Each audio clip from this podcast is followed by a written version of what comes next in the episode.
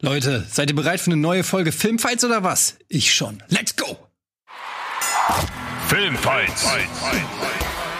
In dieser Folge treffen aufeinander Florentin Will, Antje Wessels und Tobias Escher.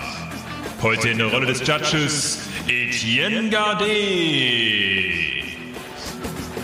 Let's get ready to rumble!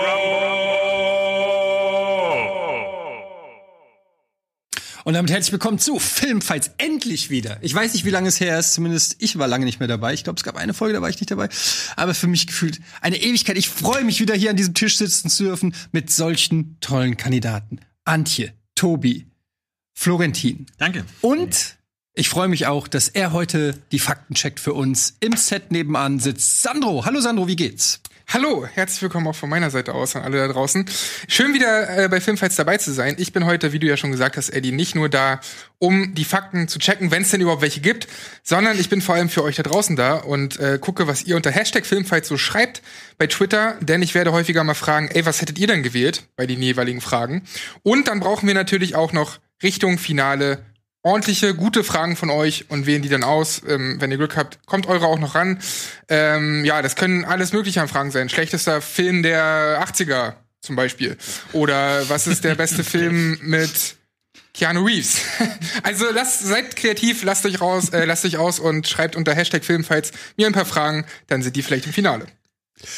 So sieht's aus. Hashtag Filmfights. Wir haben das äh, letzte Mal den Fehler gemacht, dass wir, das war diese Mamadook, Babadook-Geschichte, äh, für die, die sich erinnern. Deshalb wollen wir dieses Mal eher offene Fragen, auch in den, ähm, in den äh, Challenge, wie sagt man, Schnellraterunden. So, Ja, vor allem wegen Tobi einfach, er hat nicht so viele Filme gesehen und einfach, dass man ist da dann schwierig, wenn man sagt, der weiße Hai oder Indiana Jones, dann ist Tobi da und muss von zwei Filmen wählen, die er noch nie in seinem Leben gehört hat. Ist ein bisschen blöd.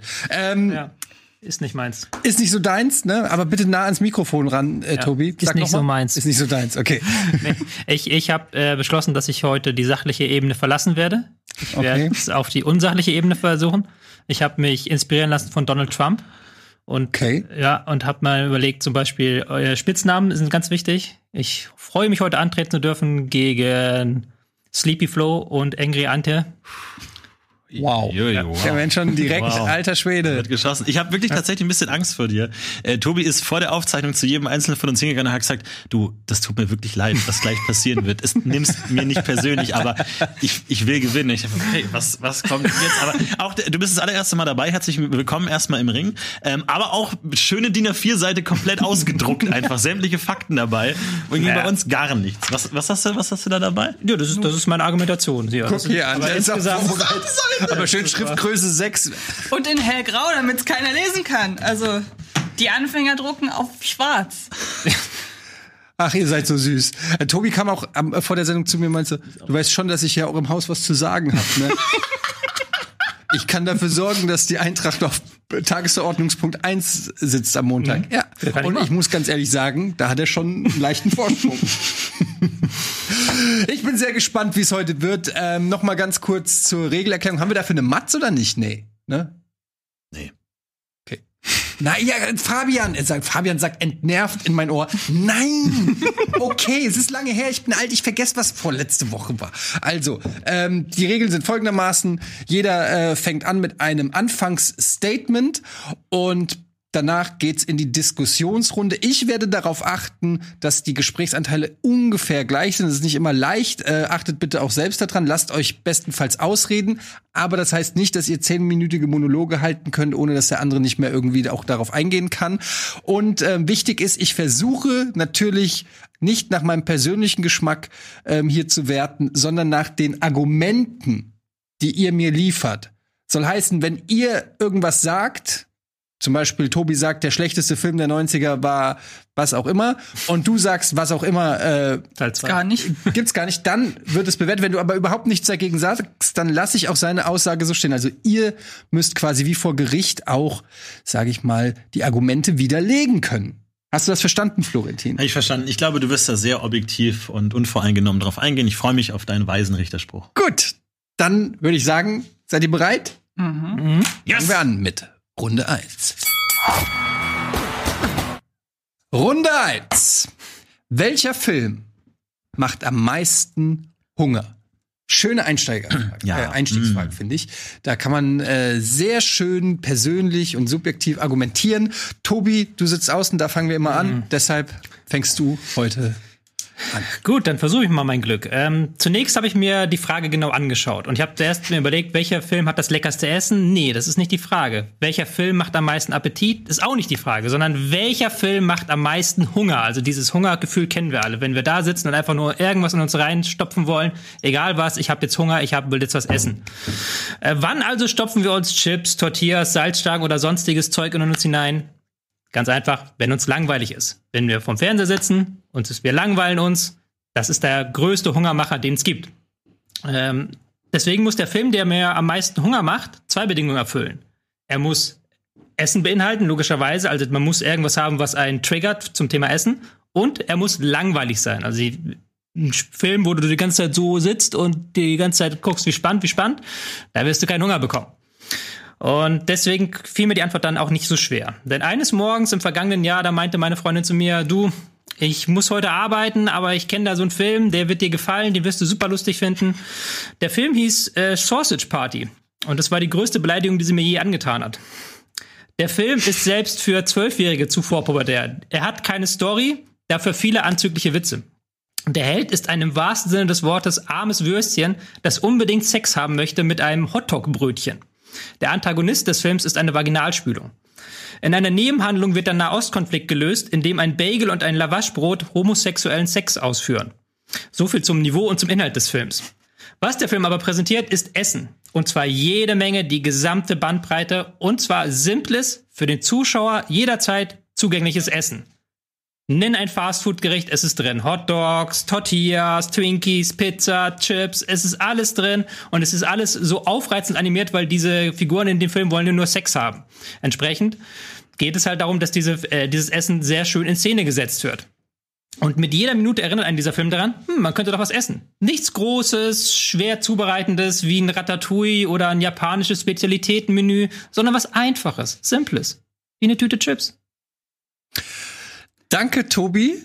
Ähm, also Sausage Party. Sausage Party ist Ja, ist deine Antwort. Antje, bitte. Ja.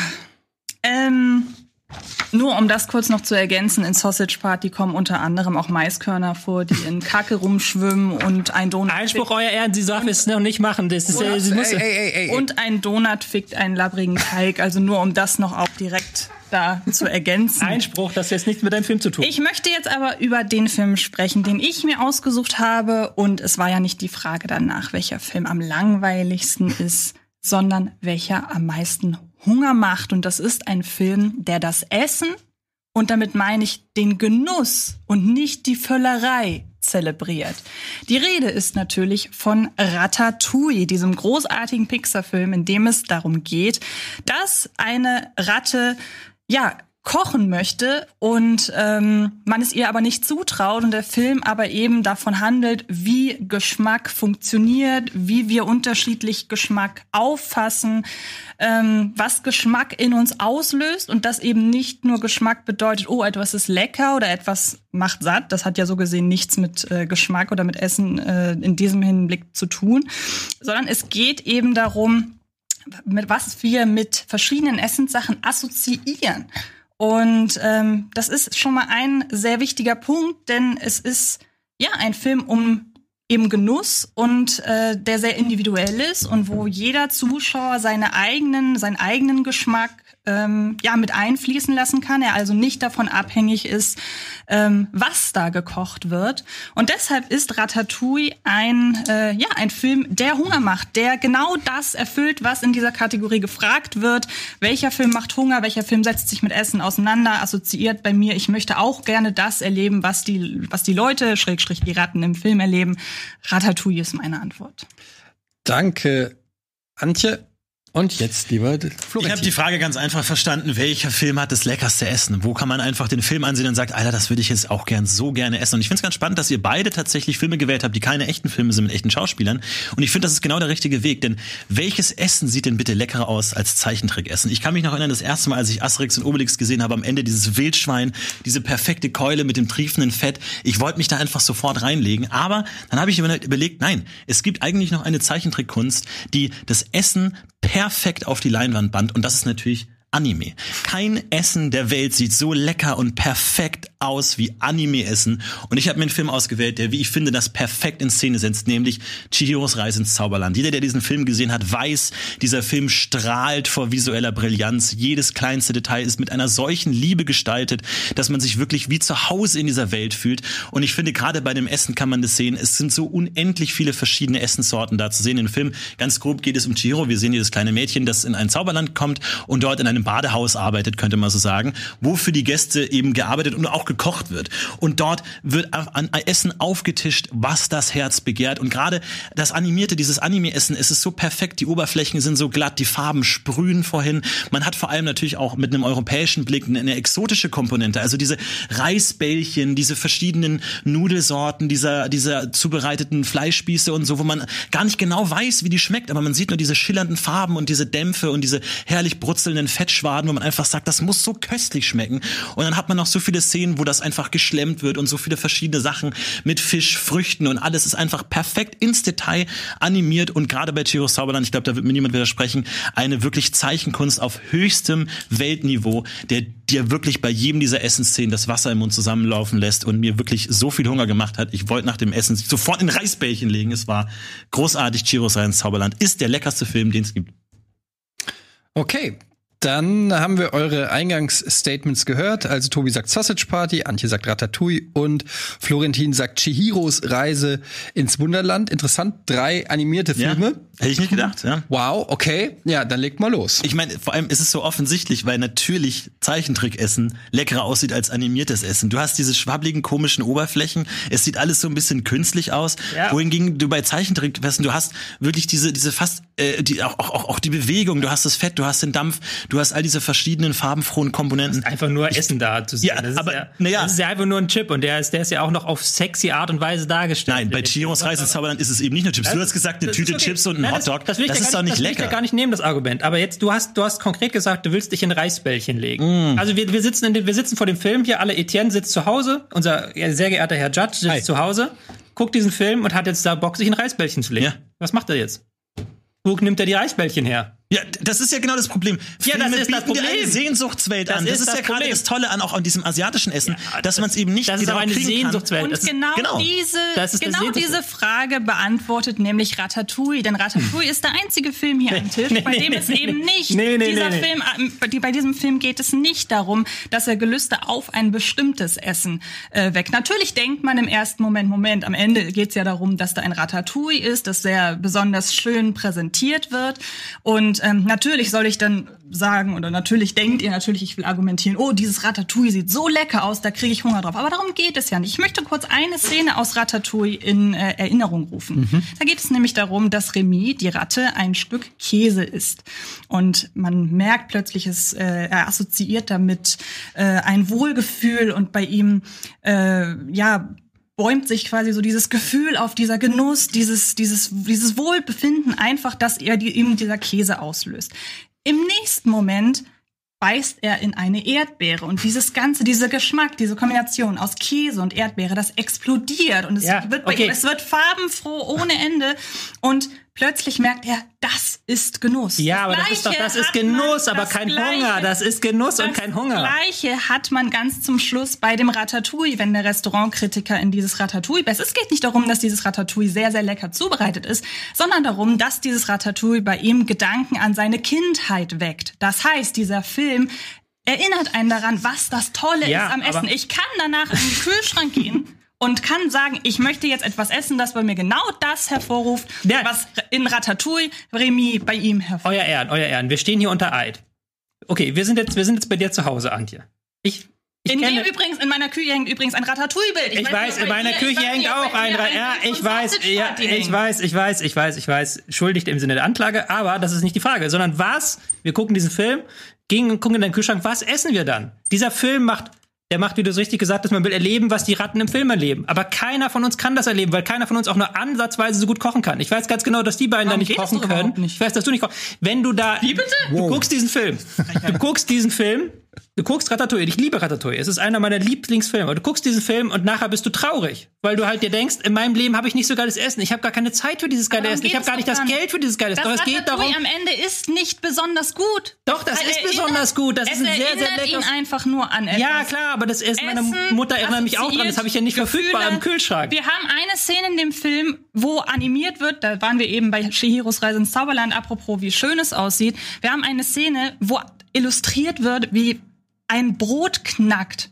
Das muss Ja, man, also das ist, das auf, ist auf eine Art und Weise, auf, ein, in eine, auf, eine intens, auf eine intensive Art und Weise, wo halt eben das Gefühl, das Essen eben auslöst, illustriert wird, veranschaulicht wird. Aber- Chihiros Reise ins Zauberland, Zauberland hat sehr, sehr schöne Stills, aber du denkst überhaupt nicht weiter, weil in dem Film das schlechte Gewissen schon inbegriffen ist. Du brauchst mich nicht ignorieren. Du kannst So ruhig auf meine, meine Frage eingehen. Die Frage ist, was willst du konkret essen, wenn du den Film guckst? Du, es geht ja darum, Hunger. Es geht, Hunger ist ein unmittelbares Gefühl, das sofort gestillt werden möchte. Es gibt ja, es gibt ja auf der einen Seite Hunger, quasi Geilheit. Und es gibt auf der anderen Seite erregt sein, Appetit haben. Dieser Film macht Appetit, Aber wenn der erregt dich, Langeweile aber der gehe, macht dann dich hätte ich geil. Tree of Life genommen. Tobias, Ja, es geht ja nicht um Langeweile, sondern es geht darum, dass ein Film dafür sorgen will, dass du Hunger bekommst. Tobias, du hast doch mehr Hunger, je weniger Zugang du zu Essen hast. Du hast vorhin gesagt, Sehnsucht ist ja nicht Hunger. Doch, Hunger ist genau die Sehnsucht nach Essen. Und gerade das Tolle an dem Chihiros Reise ins Zauberland Essen ist ja zum Beispiel im Gegensatz zu eurem, dass es eine Fantasiewelt ist. Es ist natürlich mit Japan auch eine andere kulturelle Welt. Du kannst dieses Essen gerade gar nicht bekommen. Du hast nur die Sehnsucht, nur dieses Verlangen. Du weißt gar nicht, wie das wirklich schmeckt. Du kannst nur sehen, wie die das Essen sich in den Mund schieben. Es gibt eine Szene, wo ihre die Eltern von Chihiro sich in einer kompletten Völlerei unendlich viel Essen reinschieben und zu Schweinen werden. Das sind einfach Fantasiemomente, die kannst du gar nicht stillen. Und Hunger ist letztlich Begehren, das du nicht stillen kannst. Hättest das du die Tüte Chips aber dabei? genau das ist das, was ich meine mit dem dabei. schlechten Gewissen. Du hast bei Shihiros Reise ins Zauberland am Ende das schlechte Gewissen Ja, mit Hunger drin. ist immer schlechtes Gewissen. Du sagst immer natürlich, du, wann schaust du dir einen Film an? Um 22 Uhr nachts, wo du sagst, na klar, kann ich mir jetzt nicht eine Pizza rufen. Es ist immer eine schlechte Gewissen da. Aber Chihiros Reise ins Zauberland macht dir dieses schlechte Gewissen. Ich will's jetzt einfach essen, weil es so lecker aussieht. Antje, ganz kurz, Antje, ich liebe deinen Ansatz, dass du sagst, es geht um den ideellen Wert des Essen, Kindheit und alles so. Und es ist wunderschön und das macht der Film auch toll. Aber darum geht's bei Hunger nicht. Bei Hunger geht's darum, du willst etwas Konkretes essen. Und welche Kindheitserinnerungen dabei sind, klar, macht das Essen auch. Aber darum geht's nicht bei Hunger. Bei Hunger gehst du, du siehst einfach diesen perfekt gedeckten Tisch bei Chios Reise ins Zauberland. Ich hoffe, ihr habt ihn vor Augen. Dieser perfekt gedeckte Tisch mit Essen aus aller Welt, mit Fisch, mit Rippchen, Ja, und mit bin ich Bäumen, mit Früchten und alles dann- dabei. Nee. Ja, auch als, als Vegetarier, auch da hast du Bock Ich auf bin, total, ist ja kein ich bin doch bei euren Film total, bin ich doch total davon abhängig, dass das, was ich da sehe, dass das bei mir was auslöst. Ja, Und wenn aber Chips sind doch Tische- einfach Chips. Chips Nein, sind doch bei Leute. jedem Menschen lösen doch Chips was aus. Du gehst in eine Szene bei meinem Film, wo der in, wo ihr dir in diese mexikanische Spelunke reingeht. Da ist ein Taco, da ist ein, da ist ein äh, jetzt Tortilla. Das hast du alles zu Hause. was Objektives. Nicht Nein, aber jetzt objektiv, widersprichst du ja auch selber, es geht doch gerade nicht, nicht darum, was du zu Hause hast. Es geht Doch, doch um du Sehnsucht, doch um Hunger Dinge. haben und ja, aber wenn Eine- du Sehnsucht hast, wenn du Sehnsucht hast, kannst du deinen Hunger nicht stillen. Und dein, nochmal zu deinem Film kurz. Exakt, Darf und das ist ja der Hunger, dass du nicht stillen kannst. aber dein, dein Film, die Aussage deines gesamten Films ist doch, wenn ich den, wir haben den Film jetzt ja geguckt vor ein paar Tagen und der Film dreht sich doch darum, dass Völlerei nicht gut ist. Die, die, äh, du siehst diesen vollgedeckten Tisch mit all dem Essen, die Eltern essen das einfach weg und werden zu Schwein. Ja. Im Verlauf des späteren Films ist ein Geist. Der wird halt mit ganz viel Essen gemessen. Das sieht super geil aus. Aber der Danke. Geist kotzt es dann alles aus. Also der, im wahrsten Sinne des Wortes. Er spuckt das alles nachher wieder aus. Das ist ja nichts Appetitanregendes. Aber dein das Film ist appetitanredend, oder wie? Du hast ja jetzt schon gerade diese Szene genannt äh, mit dem mit dem Kackhaufen, bei Eiskackhaufen, die zwei Sekunden geht und die nach 45 Minuten des Films geht. Wenn man 45 Minuten braucht bei einem Film, bis man Hunger hat, dann macht der Film keinen Hunger. Denn dann, man muss halt, der Film muss sofort instinktiv Hunger machen, Aber muss halt Sachen- direkt die Chipstüte greifen und auch kein schlechtes Gewissen. Wenn ich bei dir bei dem Film eine Chipstüte greife, dann die ganze Aussage von Ratatouille ist doch, Jeder kann kochen. Je- Nee, die Aussage ist nicht jeder kann kochen, sondern überall können Köche entstehen. Und die Aussage ist vor allen Dingen auch, gutes Essen lohnt sich. Warum reden wir über Aus, Aus, Aussagen? Es geht darum, welches Film hat Essen, wo du einfach sagst, ich würde da jetzt so gerne reinbeißen. Ich würde alles nein, dazu tun, dabei zu Frage. sein. Die Nein, Frage auf ist, welcher Fall. Film macht Hunger? Ja, Hunger ist Lust auf Essen. Leute, Ja. Kinder, wir, wir kennen alle diese Begriffe. Darum der- geht's einfach. Du willst das einfach essen. Aber wenn gerade. doch, wenn doch die zuvor zu Schweinen verwandelt werden, dann Ja. fehlt dir die Lust und du siehst sofort diese Massentierhaltung in der Szene Nie habe ich mich danach. besser auf Film gebannt gesehen als diese diese erwachsenen Menschen zu Schweine werden, Und weil sie in- so viel Essen sich reinstopfen. Und in deinem das Film ist geht die es um Inkarnation von hässlich animierte, billige Supermarktartikel. Also dein Trashfood. Film ist Es ist voll Trashfood. Es ist hässlich. Trashfood, aber Trashfood, Trash ist das, was wir auch brauchen manchmal. Du hast das aber gesagt, manch, manche wollen wir auch einfach was in uns hineinstopfen. Und ohne schlechtes Gewissen, ohne dass uns da irgendwie eine Ratte Remy kommt und sagt, Aber- hier, nimm den Käse, nimm die Erdbeere und isst das zusammen. Wo soll ich den Käse und den Ratat- Erdbeer äh, hernehmen? aber in Sausage Party wird mir, ge- aber in. Sausage Party wird mir gezeigt, dass die Lebensmittel, die ich esse, leiden. Wie soll ich denn da Hunger bekommen? Ja, die sind doch auch alle doof, diese Lebensmittel in dem Film. Das ist doch vollkommen okay, die zu essen. Also das ist, das ist Das ist ein ganz, ganz schwieriger Ansatz. ja, aber Okay, ich glaube, wir haben, wir drehen uns langsam so ein bisschen im Kreis. Ähm, ihr könnt abstimmen, natürlich. Äh, Sandro, wie geht das? Dazu geht ihr entweder ähm, auf unsere Webseite und könnt da dann auf diesen Joystick klicken und dann äh, abstimmen. Oder aber, ähm, die Regie kann es ja auch mal einblenden, ihr ähm, müsst dazu, kann es von Weitem kaum erkennen, ähm, das hinschreiben, was da steht. Also Chihiro zum Beispiel, Chihiros Reise dann für ähm, Ausrufezeichen FF, Chihiro und so weiter und so fort. Ihr seht das ja da neben mir. Ähm, und dann könnt ihr quasi mit abstimmen. Ich bin sehr gespannt, wofür ihr euch entscheidet, denn ich fand, es war eine sehr spannende Runde und ähm, nicht besonders einfach unbedingt für Eddie. Also los, hau mal raus. Was ist deine Entscheidung? Ja, sehr interessant. Es gab ein paar unterschiedliche Ansätze. Also Tobi, du bist ein bisschen aus der Reihe getanzt, äh, weil du eher gesagt hast, ähm, naja, ein Film, der langweilig ist, ähm, der da habe ich Hunger. Wenn dann noch am besten Fall im besten Fall irgendwelche Essenssachen zu sehen sind, dann sorgt das zusammen mit der Langweile dafür, dass ich Hunger hab. Ähm, Antje und Florentin, ihr wart sehr nah beieinander, sag ich mal, auch in eurer Filmwahl, die beide, sag ich mal, ähm, sehr auf sehr ästhetische Weise auch Essen zeigen. Ähm, bei dir, äh, Florentin, eher auch so ein bisschen noch das Exotische, dieses Riesenmal und, und wie schön das da alles gezeichnet ist, was, wo, wo du sagst, dass das natürlich auch Hunger macht. Und Antje, du hast auch noch mal herausgearbeitet, auch noch mal anhand einer Szene, ähm, wie sehr sozusagen auch der Genuss und, und was, was Essen an sich auch bedeutet. Ähm, also da seid ihr schon gar nicht so weit auseinander. Ich finde, ähm, am Ende muss ich sagen, fand ich Antje am stärksten, weil Tobi, finde ich, ich finde, bei dir ist, du hast mir nun nicht so richtig klar gemacht, warum der Film wirklich Lust auf Hunger macht, außer dass er langweilig ist, was ich, was okay, was einfach auch erstmal eine Behauptung ist, die ich nicht so ganz sehe, dass ein langweiliger Film Hunger macht. Ähm, und davon abgesehen, äh, was du über den Film gesagt hast und auch was Antje zu dem Film gesagt hat, das hat jetzt bei mir nicht irgendwie das Bild ge gemalt, dass ich da mega Hunger habe mit Kacke und vulgär und Sex und weiß ich nicht was, äh, auch wenn es ein Würstchen ist. Ähm, und Florentin, bei dir und Antje war es relativ knapp, aber ich finde, des, der Punkt, den Antje und Tobi dann auch gegen dich gemacht haben, nämlich, dass da Essen im, und diese Völlerei und so weiter ja irgendwie auch ein bisschen negativ dargestellt werden, das kann schon eher dazu so, dafür sorgen, dass du den Film guckst und dir das Essen eher äh, vergeht, dass du irgendwie sagst, wer, vielleicht hast du erst Hunger, weil es so lecker aussieht und dann denkst du dir so, oh, das so habe ich es mir zumindest vorgestellt. Und bei Antje, sie hat es wirklich sehr schön auch mit dieser Käse- und Erdbeernummer gemacht und auch nochmal mit den Erinnerungen. Sie hat wirklich auch nochmal herausgezeichnet, ähm, ja, diese, dieses, was das Besondere an Essen ist, dass man wirklich einfach so ein bisschen, man kann es bei Ratatouille ja fast schon riechen und das hat sie auch, finde ich, nochmal sehr schön herausgearbeitet. Es war aber sehr knapp, aber trotzdem entscheide ich mich in dem Fall jetzt für Antje. Na schön. Mein Gott. So. Machen wir erst äh, Werbung oder was? Äh, oder machen wir, gucken wir direkt aufs Ergebnis von den Zuschauern, liebe Regie? Nee, machen noch keine Werbung. Okay, wir gucken drauf. Dann schauen wir mal, was die Zuschauer sagen, Sandro. Oh, wir sehen hier 52% haben Chihiro vorne, nur 19% sehen Antje und 27 Sausage Party. Interessant, so weit können also Community und Judge oder Jury auseinanderliegen. Es gibt in Japan sogar ein extra Museum nur für Anime-Essen. Ja, ich weiß. Und auch in vielen Videospielen, äh, japanischen Rollenspielen und so weiter, wird ja auch Essen in Final Fantasy, zum Beispiel Monster Hunter und so, wird Essen immer sehr zelebriert. Ja. Das ist eine Ich- groß, große Tradition. In Ich habe da echt Animes. nachgedacht, warum Anime-Essen immer so lecker aussieht. Mir ist keine wirkliche Antwort eingefallen. Was? Also es ist einerseits so diese idealisierte Form, da, oder aber da auch die Exotik irgendwie. Ich weiß gar nicht, warum das so lecker ist. Ich Ja, weiß es ist auf jeden Fall ähm, ein großes Thema. Ich war ja in Japan und da wird auch tatsächlich ist da auch sehr viel. Äh, an jeder Ecke wird gegessen und so. Es ist einfach ein großes Thema bei denen. Die essen scheinbar sehr Spielt gerne. auch in vielen äh, Animes eine Rolle immer irgendwie. Alle- Es gibt immer einen verfressenen Charakter irgendwie. Ja. Sandro, hast du noch Anmerkungen? Was sagt die Community? Warum äh, liegen Jury und Community so weit auseinander?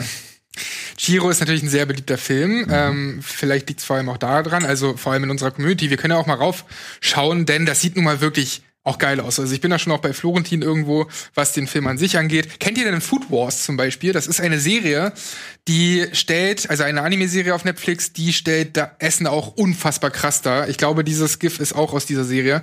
Hätte man natürlich auch wählen können, weil Serien hätte man ja auch nehmen können. Hier äh, ist, glaube ich, auch aus ähm, Chiro ein GIF. Wir können mal gucken, was die Leute sonst noch so gesagt haben. Und zwar, der Hunger vergeht mir bei Chiro halt ein bisschen, wenn später der Dreck und das Erbrochene kommen. Ja, ist nicht alles geil, was da Das bei genau mal Chihiro gezeigt Glashäufer. Umlaufton. Ähm, wenn Ratatouille anfängt, Geschmäcker als Farben darste darste darzustellen, muss ich auch etwas essen, einfach Achso, zu genau, gut. das ist die Szene, ja. Ist schon auch echt eine schöne Szene. Und können wir mal gucken, was ihr sonst noch so gewählt hättet. Pulp Fiction, da wird natürlich der Burger richtig Ja, geil stimmt schon, ja. zelebriert und erklärt. Aber auch dreimal oder mehrmals wurde erwähnt, Chef von John Favreau. Ich Oh, kenne den Film, Film, gar nicht. ja. Ich weiß nur, dass er ja auf Netflix auch eine eigene Kochshow hat mit ähm, unterschiedlichen Stars. The Chef Show heißt das, glaube ich. Ähm, hier mehrmals äh, Chef genannt von John Favreau, wie gesagt. Und auch hier Harry Potter 1, wenn da dieses Essen einfach auf den Tisch gezaubert wird, ist auch eine geile Szene. Also es gibt einige Filme, wo Essen richtig krass zelebriert wird. Den Film finde ich nicht so gut hier. Ähm, das ist, wie hieß denn der, Burnt? Äh, Im Deutschen heißt er äh, Im Rausch der Trick Sterne, der glaube ich. Ja, genau. brauchst Hier. du dann, ja. Der, das hätte man natürlich auch wählen können, ist aber größtenteils natürlich Fastfood, was da im Film vorkommt. Und mein Lieblingspick ist eigentlich Garfield, weil der ja ganz äh, krass immer äh, Lasagne zelebriert, aber ansonsten natürlich kein besonders guter Film ist. Ja, war eine schöne Runde, ich bin gespannt auf die nächsten. Okay. Ähm, da waren ein paar schöne Vorschläge dabei. Antje hat äh, den ersten Punkt. Wir schauen trotzdem mal kurz aufs Scoreboard. Okay. Okay. Oder nicht? Wer hat dir das sagen? Runde zwei. Ey, liebe Regie, moderiert ihr doch den Scheiß hier einfach. Also, wie wär's? Ja, da ist das Scoreboard. Okay. ähm, gut. Dann machen wir jetzt äh, Frage zwei. Was ist der schlechteste Film der 90er? Da bin ich sehr gespannt. Ihr seid ja alle ungefähr ein Jahrgang oder ich weiß es gar nicht genau. Ihr seid aber nicht so weit auseinander, ne? 88, 91, auch 91. 91, ja. Ja, also alle Kinder der 90er. Insofern denke ich, kann man da äh, schön drüber diskutieren, welche Filme euch geprägt haben oder abgeschreckt haben oder wie auch immer. Äh, wir werden es sehen. Antje, du fängst an. Was ist der schlechteste Film der 90er Jahre? Ja, während die beiden Herren um mich herum äh, jeweils Filme wählen werden, äh, wo es in erster Linie darum geht, äh, ja, dass die unter dem Blick nostalgischer Verklärung nicht gut wirken auf den ersten Blick, habe ich mich für einen Film entschieden, der wirklich richtig scheiße ist, auf gut Deutsch. Nämlich in, jegli in jeglicher Hinsicht. Einmal nur kurz äh, das gilt sowohl für, den, für die handwerklichen Aspekte, für den, die Geschichte, die nicht existiert, für die Darsteller, für das, was Humor hier äh, genannt wird, für den Sexismus. Aber auf all das komme ich gleich noch zu sprechen. Ich möchte mein Pulver ja nicht verschießen. Die Rede ist von einem Film, der allen Ernstes 2,4 Millionen Besucher in die deutschen Kinos gelockt hat. Ballermann 6. Vielen Dank. Okay. Mit Tom Gerhardt. Jawohl. Den habe ich im Kino gesehen. Ein großer Tom Gerhardt-Fan. Ich. Gut. Voll normal. okay, aber ich bin gespannt. Äh, Florentin. Ja, die 90er sind ja jetzt schon eine ganze Weile her, muss man sagen. Und da ist es natürlich schwer, Filme zu finden, wo man wirklich eine emotionale Bindung hat, weil gut, so einen schlechten Film schaut man sich an und vergisst ihn dann auch wieder und dann ist auch okay. Und spätestens zehn Jahre später hat man ihn komplett vergessen. Es gibt aber einen Film, der hat so viel Schaden angerichtet, dass er, glaube ich, bei vielen Menschen da draußen auch noch heute Schmerzgefühle auslösen wird. Es war vielleicht eine der größten Enttäuschungen der Filmgeschichte und der bis heute tatsächlich nachwirkt. Und es geht natürlich um den 1999 erschienenen Star Wars Episode 1, der die neue schreckliche Prequel-Trilogie angekündigt hat, nachdem die Erwartungshaltungen vielleicht so groß waren wie nach keinem Film, nach Jahrzehnten, nachdem Star Wars-Fans auf einen neuen Film gewartet haben, kommt jetzt ein neuer Star Wars-Film. George Lucas, alle mit dabei. Große, er hat wahnsinnig viel Zeit gehabt zu schreiben und alle dachten, mit Star Wars Episode 1 kommt nicht nur ein neuer Film, sondern gleich eine komplette Trilogie. Stellt euch diese Euphorie vor. Ihr seid Star Wars-Fan, seit Jahrzehnten arbeitet ihr euch an Teil 4, 5 und 6 ab und jetzt heißt es, ein neuer Film kommt in die Kinos. Episode 1, eine ganze Trilogie, 2 und 3 müssen auch folgen. Und dann geht ihr in die Kinos und schaut euch diesen Rotz an, diese billige, ich trete in Kackerwitze, diese Mediklorianer-Scheiße. Wir haben es alle schon tausendmal gehört, aber wir müssen es heute ein letztes, vielleicht letztes Mal therapeutisches Mal nochmal durchgehen. Dieser Film hat so viel ruiniert, hat den Namen Star Wars für immer beschmutzt. Es ist ein Schandmal, das nie wieder ausradiert werden kann und deswegen kann man ihn auch nach so langer Zeit leider nicht vergessen. Star Wars Episode 1 ist der schlechteste Film der 90er. Okay. Dann Tobi. Ja, der schlechteste Film der 90er. Also wir suchen nicht nur einen Film, der möglichst schlecht ist, sondern auch noch in all seiner Schlechtigkeit ähm, nur in den 90ern hätte stehen können. So habe ich die Frage interpretiert. Also es muss schon so ein 90er-Jahre-Film sein. Und da kann es aus meiner Sicht nur eine Wahl geben, Batman und Robin. Für alle, die sich nicht erinnern, es ist der vierte Teil der Batman-Saga, gedreht von Joel Schumacher und auch der letzte Teil dieser Saga. Und dieser Film hat alle Zutaten eines echten 90er-Jahre-Films, nur eben in extrem scheiße. Der Film ist farblich derart knallebunt und ohne Rücksicht auf jede Form der Ästhetik gedreht worden, dass dem Zuschauer spätestens nach fünf Minuten die Augen brennen. Es ist typisch 90er. Das Drehbuch erzählt keine stringente Geschichte, sondern versucht lediglich, die Figuren möglichst häufig in Situationen zu bringen, in denen sie One-Liner abfeuern können. Typisch 90er. Und was natürlich auch nicht fehlen darf, Arnold Schwarzenegger in einer äh, sehr in seiner typisch Arnold Schwarzenegger Art, der denn den Mr. Freeze gibt und um seine tote Frau trauert. Und weil das alles noch nicht neu, also ähm, nee, der versucht Batman und Robin als 90er Jahre Tisch abzutun. Der scheitert allerdings an der enormen Schlechtigkeit dieses Films. Zwischen all den One-Linern, die zur Hälfte der Zeit keinen Sinn ergeben und den Sets, die viel zu groß, viel zu leer, viel zu hässlich sind, hat der Film vor allem eins, nämlich viel Langeweile. Den Action-Szenen fehlt jeglicher Fokus. Man weiß nie, wer gerade von wem auf die Mütze bekommt. Die Story ergibt keinen Sinn. Es gibt fünf Handlungsstränge in diesem Film. Einmal über äh, den kranken Alfred, einmal über Batman und Robin, wie sie streiten, über äh, Poison Ivys Hintergrundgeschichte, über Mr. Freeze Hintergrundgeschichte und über äh, Batgirl kommt auch noch vor in dem Film. Warum? Weiß niemand, weil der Film ansonsten auch viel zu kurz wäre. Er ist sowieso viel zu lang mit 1,30. Und die Handlungsstränge sind willkürlich aneinander geschnitten. Wenn du sagst, äh, wenn du die an anders schneiden würdest, wäre der Film gar nicht schlechter. Last but not least, das größte Argument. Dieser Film tritt Batman mit den Füßen. Wir reden ja nicht nur bei Star Wars über ein Franchise des Jahres. Batman geht in die 30er Jahre zurück. Dieser Film hat es geschafft, Batman zu killen. George Clooney's Performance im nippelbetonten Batsuit ist eine reine Katastrophe. Und wobei wir mit dem nostalgisch verklärt sind. Der Film war damals so schlecht aufgenommen, sowohl am Boxoffice als auch von der Kritik, dass ein schon bereits geplanter Nachfolger nicht mehr gemacht wurde. Er wurde komplett eingestampft, obwohl der Film schon fertig geplant war. Christopher Nolan hat für seine Batman-Trilogie Türen eintreten müssen in Hollywood, weil alle gesagt haben, Batman und Robin, der war so ein Riesenflop, niemand will Batman mehr sehen. Das ist mein Argument. Arrest my case. Okay. Gut, dass du es nochmal gesagt hast. Punkt. ähm, ja, interessante ähm, Wahlen. Also Ballermann 6, Episode 1 und Batman und Robin. Na, dann haut euch mal die Köpfe ein. Ich finde es interessant, dass bei euch beiden die ganze Zeit was kam von wegen Erwartungen. Bei dir waren es die Erwartungen an eine neue Star Wars Trilogie und bei dir waren es die Erwartungen an das, was man eben ja, von Batman erwartet. Ich habe nie das Wort Erwartung benutzt. Ja, oder zumindest das, was man gewohnt war. Ich habe an dieser Stelle mal zwei Cover aus dem Silver Age von DC mitgebracht. Das, das sind Beispiele dafür, für genau die Dekade, aus der eben auch das bitte Batman dem und Gericht Robin... vorlegen, bitte einmal. Bitteschön. Beweisstück A. Das kann ich super leicht entkräften. Das ist erstens La das nicht Moment, einen Moment, Age, lassen ja. Sie bitte die Zeugin Ja, ganz gut. kurz. Wir reden also hier von einer Dekade im DC-Universum, in der es, ja, in denen es um, da ging es um grelle Farben, Mhm. um skurrile Schurken, um verrückte, ja, verrückte Komm. Geschichten. Nein, so nein, gesehen. nein, wir sind in den 90ern, da waren die Joel Millers äh, Aber Sachen schon raus. Bane, Banes, die Geschichte, wo Bane Ja. zum, zum, Man, zum Mann wird, der das äh, Genick von Batman bricht. Bane, einer der Lieblingsschurken aller Batman-Fans wie Oh. mir, weil er nämlich schlau ist und stark. Ja. Äh, er ist, die Geschichten, wo er halt, äh, die dann nachher Christopher Nolan verfilmt hat, die waren Anfang der 90er schon verfügbar. Und wer ist Bane in diesem Film? Bane ist ein geistig zurückgebliebener Typ, der äh, durch die Sets rennt, der eine äh, der diese Figur verformt und alle die Figuren sind verformt, weil ähm, Joel Schumacher sich die ähm, Batman-Serie der 60er Jahre mit Adam West zum Vorbild nimmt, die aber damals schon keiner mehr sehen wollte.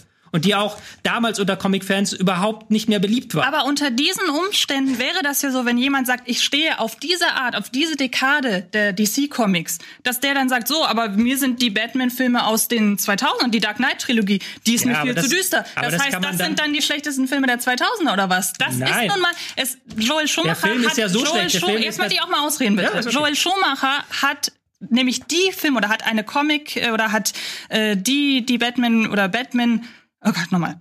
Joel Schumacher hat äh, Batman und Robin nach den Comics oder, oder nach den Vorlagen inszeniert, die er als Jugendlicher geguckt bzw. gelesen hat. Das ist seine Vorlage gewesen. Ja. Das, was du in den Händen hältst, ist die Vorlage für Batman und Robin. Das, was, äh, wie heißt der, äh, Christopher Nolan am Ende gemacht hat, zum Beispiel mit der Dark Knight-Trilogie, das war seine Interpretation. Man kann doch Joel Schumacher für seine persönliche Vision von, äh, von Batman nicht dafür rügen, dass er sich daran bedient Erstens hat. ist das, ganze, das gesamte äh, Argument von Florentin beruht darauf. Und wenn ich dazu was sagen darf, es ist aber auch noch ein schlechter Film. Also es geht ja nicht nur darum, du kannst auch sagen, okay, dann ist es halt eine Batman-Adaption, aber es ist ein sehr schlechter Film. Aber Alle Action-Szenen ergeben keinen Sinn. Die erste Action-Szene in diesem Film ist ernsthaft, wie Batman und Robin mit Eishockeyschlägern und Schlittschuhen bewaffnet auf Eis äh, Gegner jagen. Und jetzt kann man sagen, oh, das klingt ja witzig, es ist ja eine witzige Szene. Aber man versteht in dieser Szene nichts, weil die immer im Kreis fahren, man weiß nicht, wo was ist. Aber Sie ist schlecht inszeniert, die Sets sind wahnsinnig schlecht.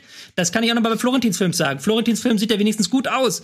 Das Podrennen, du kannst mir doch jetzt hier nicht erzählen, dass das Podrennen, ein Film, in dem dieses sehr schöne Podrennen vorkommt, das auch Spaß macht, das Witz hat, das Unterhaltung hat, dass das der schlechteste Film der 90er ist. Aber Batman und Robin funktioniert doch wunderbar als Komödie. Es gibt einen Gay oder es gibt einen Spruch von Arnold Schwarzenegger in dem Film, wo er sagt, na, was hat die Eiszeit, äh, na, was hat die Dinosaurier getötet? Die Eiszeit. Ha, Ja, das ist aber immer Trash. der Film, Ja, der aber Film dann- ist immer dann wenn schlecht, wenn er versucht, ernst zu sein. Aber der Film geht 130 ist, Aber der Minuten. Film ist dafür prädestiniert. In seiner ganzen Art und Weise ist der Film ganz klar eine Komödie. Ballermann 6 dagegen will, denkt, es wäre eine Komödie, präsentiert mir dann aber zwei unfassbar dumme Figuren. Man muss Dummheit spielen können, wie man beispielsweise auch in den 90ern bei Dumm und Dümmer gesehen hat.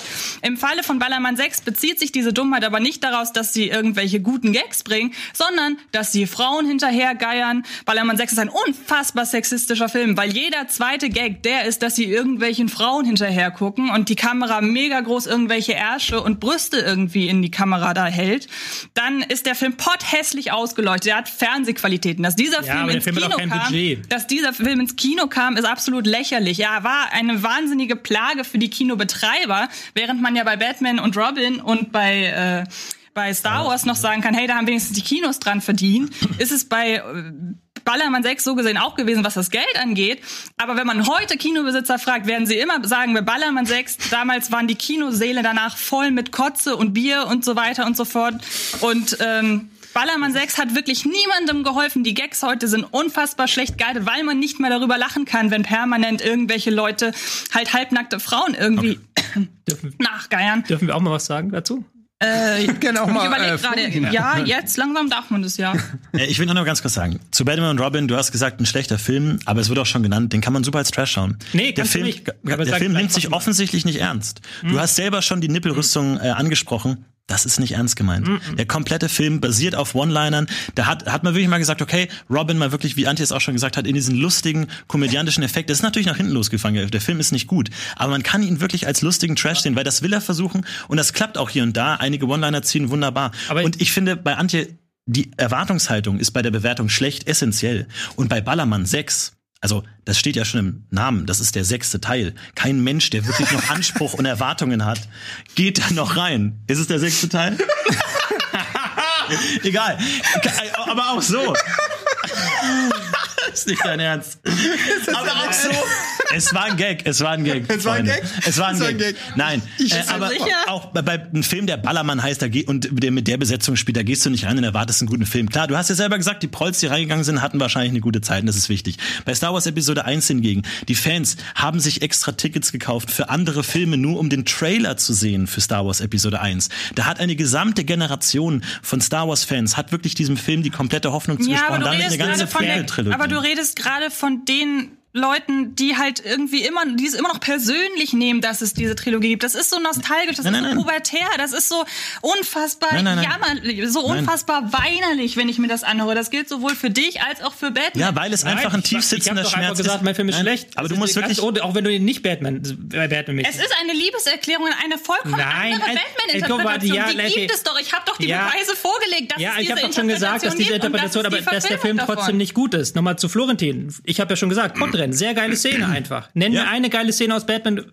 und Robin. Nenn mir eine geile Szene, nicht einen Spruch, sondern eine Szene. Du, Du, kannst natürlich ich hab dir einen nicht so 10, genau- du kannst natürlich dir aus einem 1,30 Fil- äh, äh, 2 Stunden 10 Film drei geile Szenen raussuchen und dann hier drei One-Liner. Aber der Absolut. Film hat keine gute Action. Es gibt sogar ein Motorrennen. Das ist ab Ich- absurd ich in doch, dem Film. Ich bin doch bei dir, Tobi. Die Podracer-Szene ist cool, Darth Maul ist cool, der Film hat echt coole Elemente, darüber müssen wir nicht nicht reden. schlechteste es gibt Film aber einfach Dinge wie zum Beispiel Jar Jar Binks, die einfach der kompletten Fangeneration einfach ins Gesicht Ja, geschlagen haben. Bis heute steht Jar Binks aber- einfach für einen Schlag ins Gesicht. Hast bei Star dafür, Wars die- hast du eine nervige Figur. Bei Ballermann 6 hast du nur nervige Figuren. Mein Film besteht nur aus tausend Jar Jar Binks Ja, Figuren. aber Antje, es ist doch ein Unterschied, ob du Star Wars, ein lang etabliertes Franchise mit Erwartungshalten und einer kompletten Geschichte ruinierst oder ob du Ballermann 6, einen Spaßfilm, den wahrscheinlich nicht mal die Darsteller ernst genommen haben, ja, wahnsinnig. Spaß. Ein Gag in dem. Film besteht allen Ernstes daraus, dass jemand auf Sauerkraut pisst und die Leute das danach essen. Richtig witzig. Ich hab Ja, aber die Tränen Leute, gelacht. es gibt auch eine Zielgruppe dafür. Also so blöd der Film ist doch genau das, was er sein will. Er will ja genau diese Ballermann-6-Kultur der 90er, dieses Assihafte machen. Und jetzt mal ernsthaft, komm doch, der Film hat ja heute in noch bestimmten Kreisen Kultstatus. Komm heute auf eine Ballermann-Party und sag mal, ey, endlich normale Leute hier. Ja, dieser aber- typische Spruch, dieser Ballermann-6-Spruch. Oder Aber ich dreh das dann hat mal ja nun- das, Ja klar, aber, aber Tom Gerhardt ist vor zwei Jahren auf den Ballermann zurückgekehrt. Er wurde da gefeiert. Da haben dann durch 20.000 Leute hingestellt und die Sprüche mitgesagt. aber das Joel heißt, ja, aber Schumacher jetzt, aber jetzt bewertest 20 du aber gerade, jetzt Ja, ja. hast du aber gerade Aber Tom gibt Gerhardt ne- bewertet und nicht den Film. ja, doch, aber der Film hat ja anscheinend der Zielgruppe was gegeben. Und du hast halt auch noch, äh, Joel Schumacher durfte 20 Jahre nicht bei, auf die Comic-Con. Da muss ich sogar Florentin recht geben, so ein Stück weit. Der, der hat auch sehr viel mehr Leuten wehgetan, äh, der, der Film, Episode 1. Wie gesagt, mir, mir, mir geht's gar nicht um das Ganze drumherum. Mir geht's nur, dass mit dem Film irgendeine spezielle Art von Humor versucht wurde darzustellen, die bestimmt für viele Leute funktioniert, aber für die meisten nicht. Aber du kannst nicht sagen, dass der Film sich ernst nimmt. Das ist, du Nein. hast selber gesagt, er fängt an mit, äh, mit Batman Der Robin Film nimmt auf, sich auf, auf Eis. Aber es kann mit, auch- Äh, Eishockey aber es gibt auch, Das nimmt man nicht ernst. Und Es gibt eine dünne, es halt gibt eine dünne. Linie zwischen nicht ernst nehmen, aber dann auch, ähm, hat der Film ja auch noch eine Handlung und der hat, wie gesagt, fünf Handlungsstränge. Stell dir einen Film mit fünf Handlungssträngen vor. Ballermann Wie- 6 hat keine. Ich frag mich, was Ja, der ist hat da keine, weil das einfach nur Klamauk ist, weil das nur ein paar Witze hintereinander geschossen ist. Aber der hat fünf Handlungsstränge, denen du allen gar nicht mehr folgen kannst irgendwann. Also der, du musst halt da 1,30 drin sitzen. Du kannst natürlich sagen, okay, da gibt's ja vielleicht so zwei, drei Gags oder sowas. Aber die haben sich nach zwei Minuten ausgelutzt nach der ersten Action-Szene und dann hast du halt nur die wirklich hässlichen Sets. Ich kann es noch wiederholen. Technisch gesehen ist Episode 1 ein sehr guter Film.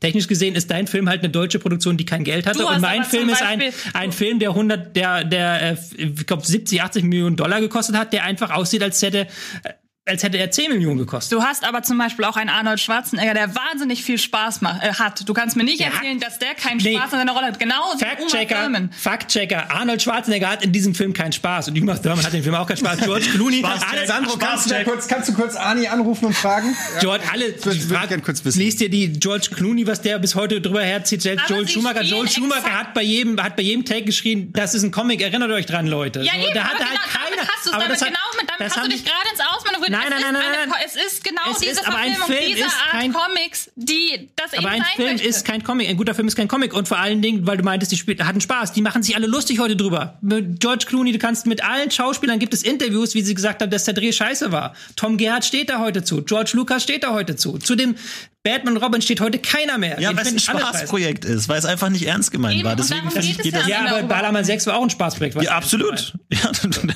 ich hier voll dabei. Okay, dann äh, beenden wir das jetzt hier. ähm, ihr müsst ja noch zusammen nach Hause, ne? das, ich kenne heute Mäuschen. Ich mag das. Soll ich Ähm, dir mal sagen, das, das, ich wollte es erst nicht sagen, ne? Aber soll ich dir mal sagen, wie er versucht hat, Psychoterror vor der Sendung zu betreiben? ich merke das schon, ihr habt beide euch vorbereitet auf Er die hat Antworten der anderen. Ernstes meinen Kleiderschrank aufgemacht. mit dem Wissen, dass ich so etwas hasse. Das klingt nach einer, das klingt nach nix. Er ist in dem Moment, als er aus meiner Wohnung ist, hat er meinen Kleiderschrank aufgemacht. Und jetzt bist du Und mit deinen Klamotten durch die Wohnung Nein, nein, nein, gelaufen, nein. oder was? Du musst halt dazu wissen, dass mich sowas wahnsinnig macht. Er weiß genau, dass in dem Moment, wo ich hier sitze und weiß, dass mein Kleiderschrank zu Hause auf ist, Ja, dass das ich- ist der Grund. dass So, ich so ein paar Sachen ganz- verrückt in der. Okay, too much information. Dass ich Bitte. nicht ganz da bin. Ähm, lasst uns zurückkommen hier äh, zu den Antworten. Erstmal, ihr könnt natürlich wieder äh, voten. Ähm, und zwar, Sandro sagt euch wie.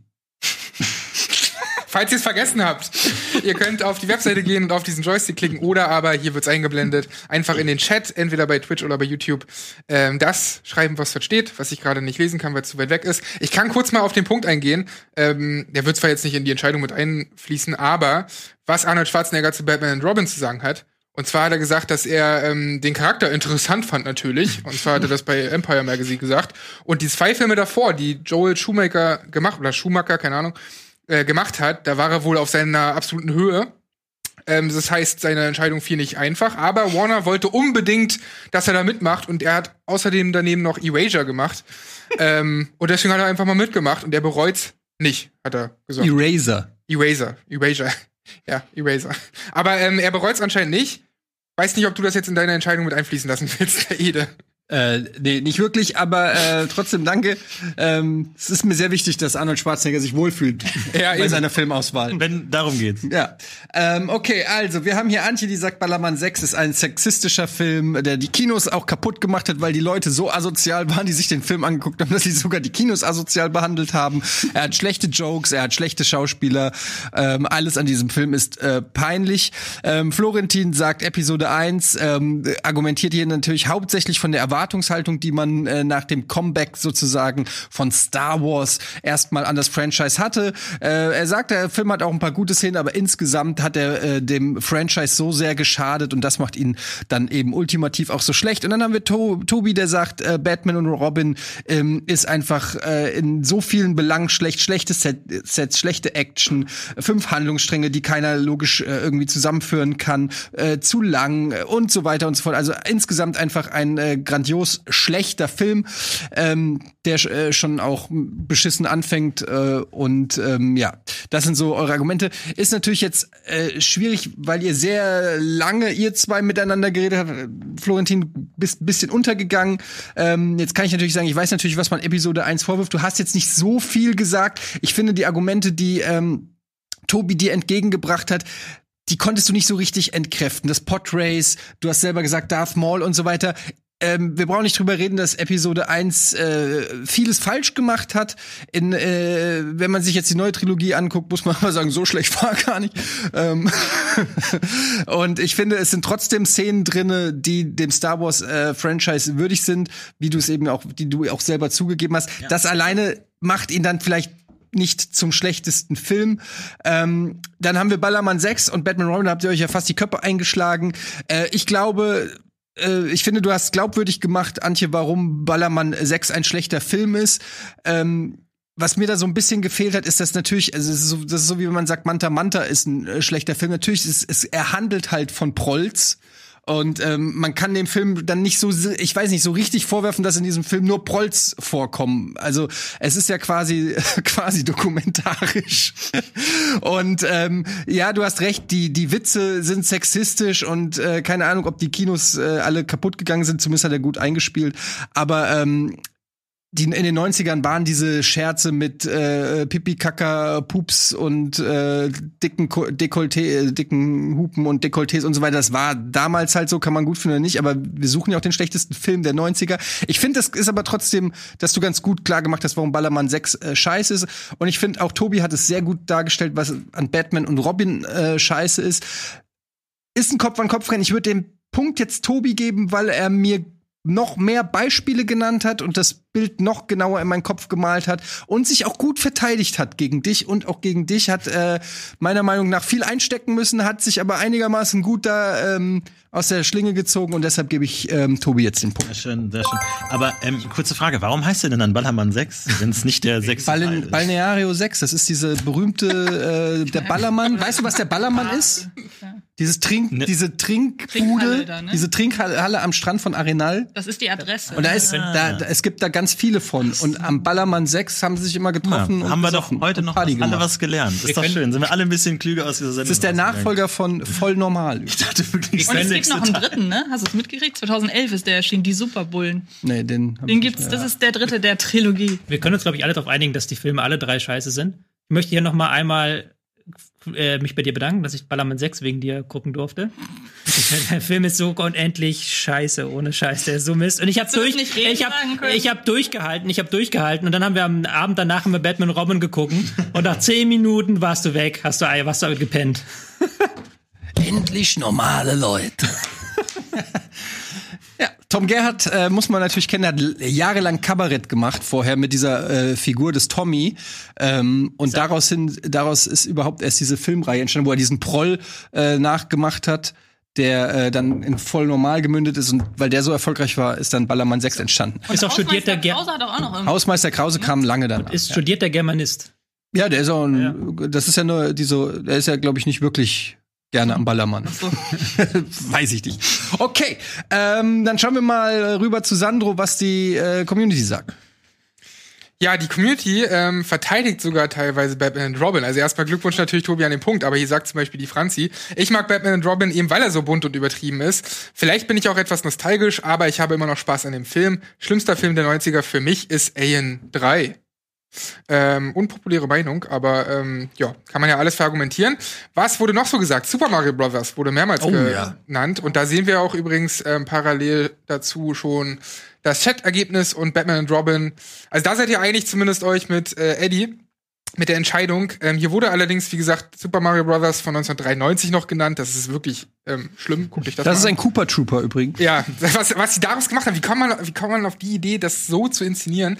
Ähm, dann wurde noch Street Fighter genannt, also auf jeden Fall sind Videospielverfilmungen vorne gut dabei, ja auch in den letzten Jahren. Police Academy 7, ich wusste nicht, dass es sieben Teile davon gibt. Es gibt acht, glaube ich. Was? Aber sind die alle in den 90ern? Äh, Nee, Moment, sind sie nicht. Das weiß ich nicht. Na gut, egal. Ähm, und letzter Punkt, um mal was Positives haben, zu haben zum Abschluss. Fight Club, Matrix, Six Sense, American Beauty. Es gab so viele gute Filme auch in den 90ern. Also es war nicht alles schlecht. Auch wenn man ganz oft über die 80er Filme vor allem spricht, aber auch in den 90ern gab's schöne. Leute, ich brauche weiterhin Fragen fürs Finale. Es kamen schon ein paar gute Kreative. Ihr könnt gerne unter Hashtag Filmfights weiterhin mir ein paar Fragen schicken. Und wenn ihr Glück habt, dann seht ihr und hört ihr diese Fragen auch im Finale. Also ich bin gespannt auf die weiteren Runden. Ich auch. Danke, Sandro. Wir machen jetzt eine kleine Werbung. Kochen alle mal runter, ne? Ganz ruhig, ganz ruhig. Florentino, was ist los heute? Du bist ein bisschen. Hm? Ja, Du nimmst dich ein bisschen zurück heute, ja hab ich auf, das Gefühl. auf, auf Endspurt heute Ja, nochmal. okay. Ja, mal kann sagen. gucken. Wir haben ja auch noch eine tolle Pitch-Frage, die kommt auch noch gleich, aber gleich nach der Werbung suchen wir erstmal einen Filmtitel, der in Deutsch besser ist als im Original. Da bin ich auch sehr gespannt auf die Antworten. Das gibt's gleich, wie gesagt, nach der Werbung. Filmfights. Geht zu Ende. Moment! So, herzlich willkommen zurück. Bei Filmfights. Schön, dass ihr eingeschaltet habt. Es steht momentan 1 zu 1 zu 0. Ähm, Du bist aber ein Profi, halt die Schnauze, ich mach das hier. So, es steht Silke führt was? Daniel führt, egal wer, wer, wer hier sitzt. Daniel. Antje 1, Tobi 1 und Florentin 0. Seid ihr bereit?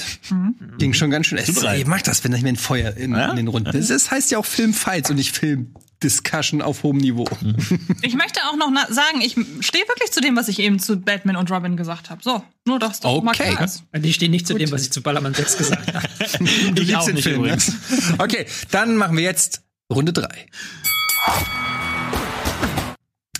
So, sehr schöne Frage. Welcher deutsche Filmtitel ist besser als im Original? Ich bin mal gespannt, wie man da überhaupt groß diskutieren kann. Aber ähm, schauen wir mal, was Florentin sich überlegt hat. Du darfst nämlich anfangen. Ja, in der Regel sind ja die originalen Filmtitel eigentlich immer cooler als das, was die deutschen Übersetzer sich da überlegt haben. Aber manchmal ist man als deutscher Übersetzer auch wirklich in einer schweren Situation, wenn man Filmtitel übersetzen muss, die der Deutsche vielleicht nicht aussprechen kann und nichts mit anfangen kann. Und so ist es geschehen äh, bei Monty Python and the Holy Grail, der wahrscheinlich für jeden normal äh, Deutsch sprechenden äh, sehr schwer über die Lippen kommen wird, wegen Monty Python wahrscheinlich, was auch einem Deutschen nicht wirklich was sagt. Ähm, und deswegen hat man sich hier für eine Übersetzung entschieden, die meiner Meinung nach so perfekt ist, dass sie wirklich den sehr trockenen und normalen Monty Python and the Holy Grail Titel bei weitem übersteigt, nämlich die Ritter der Kokosnuss.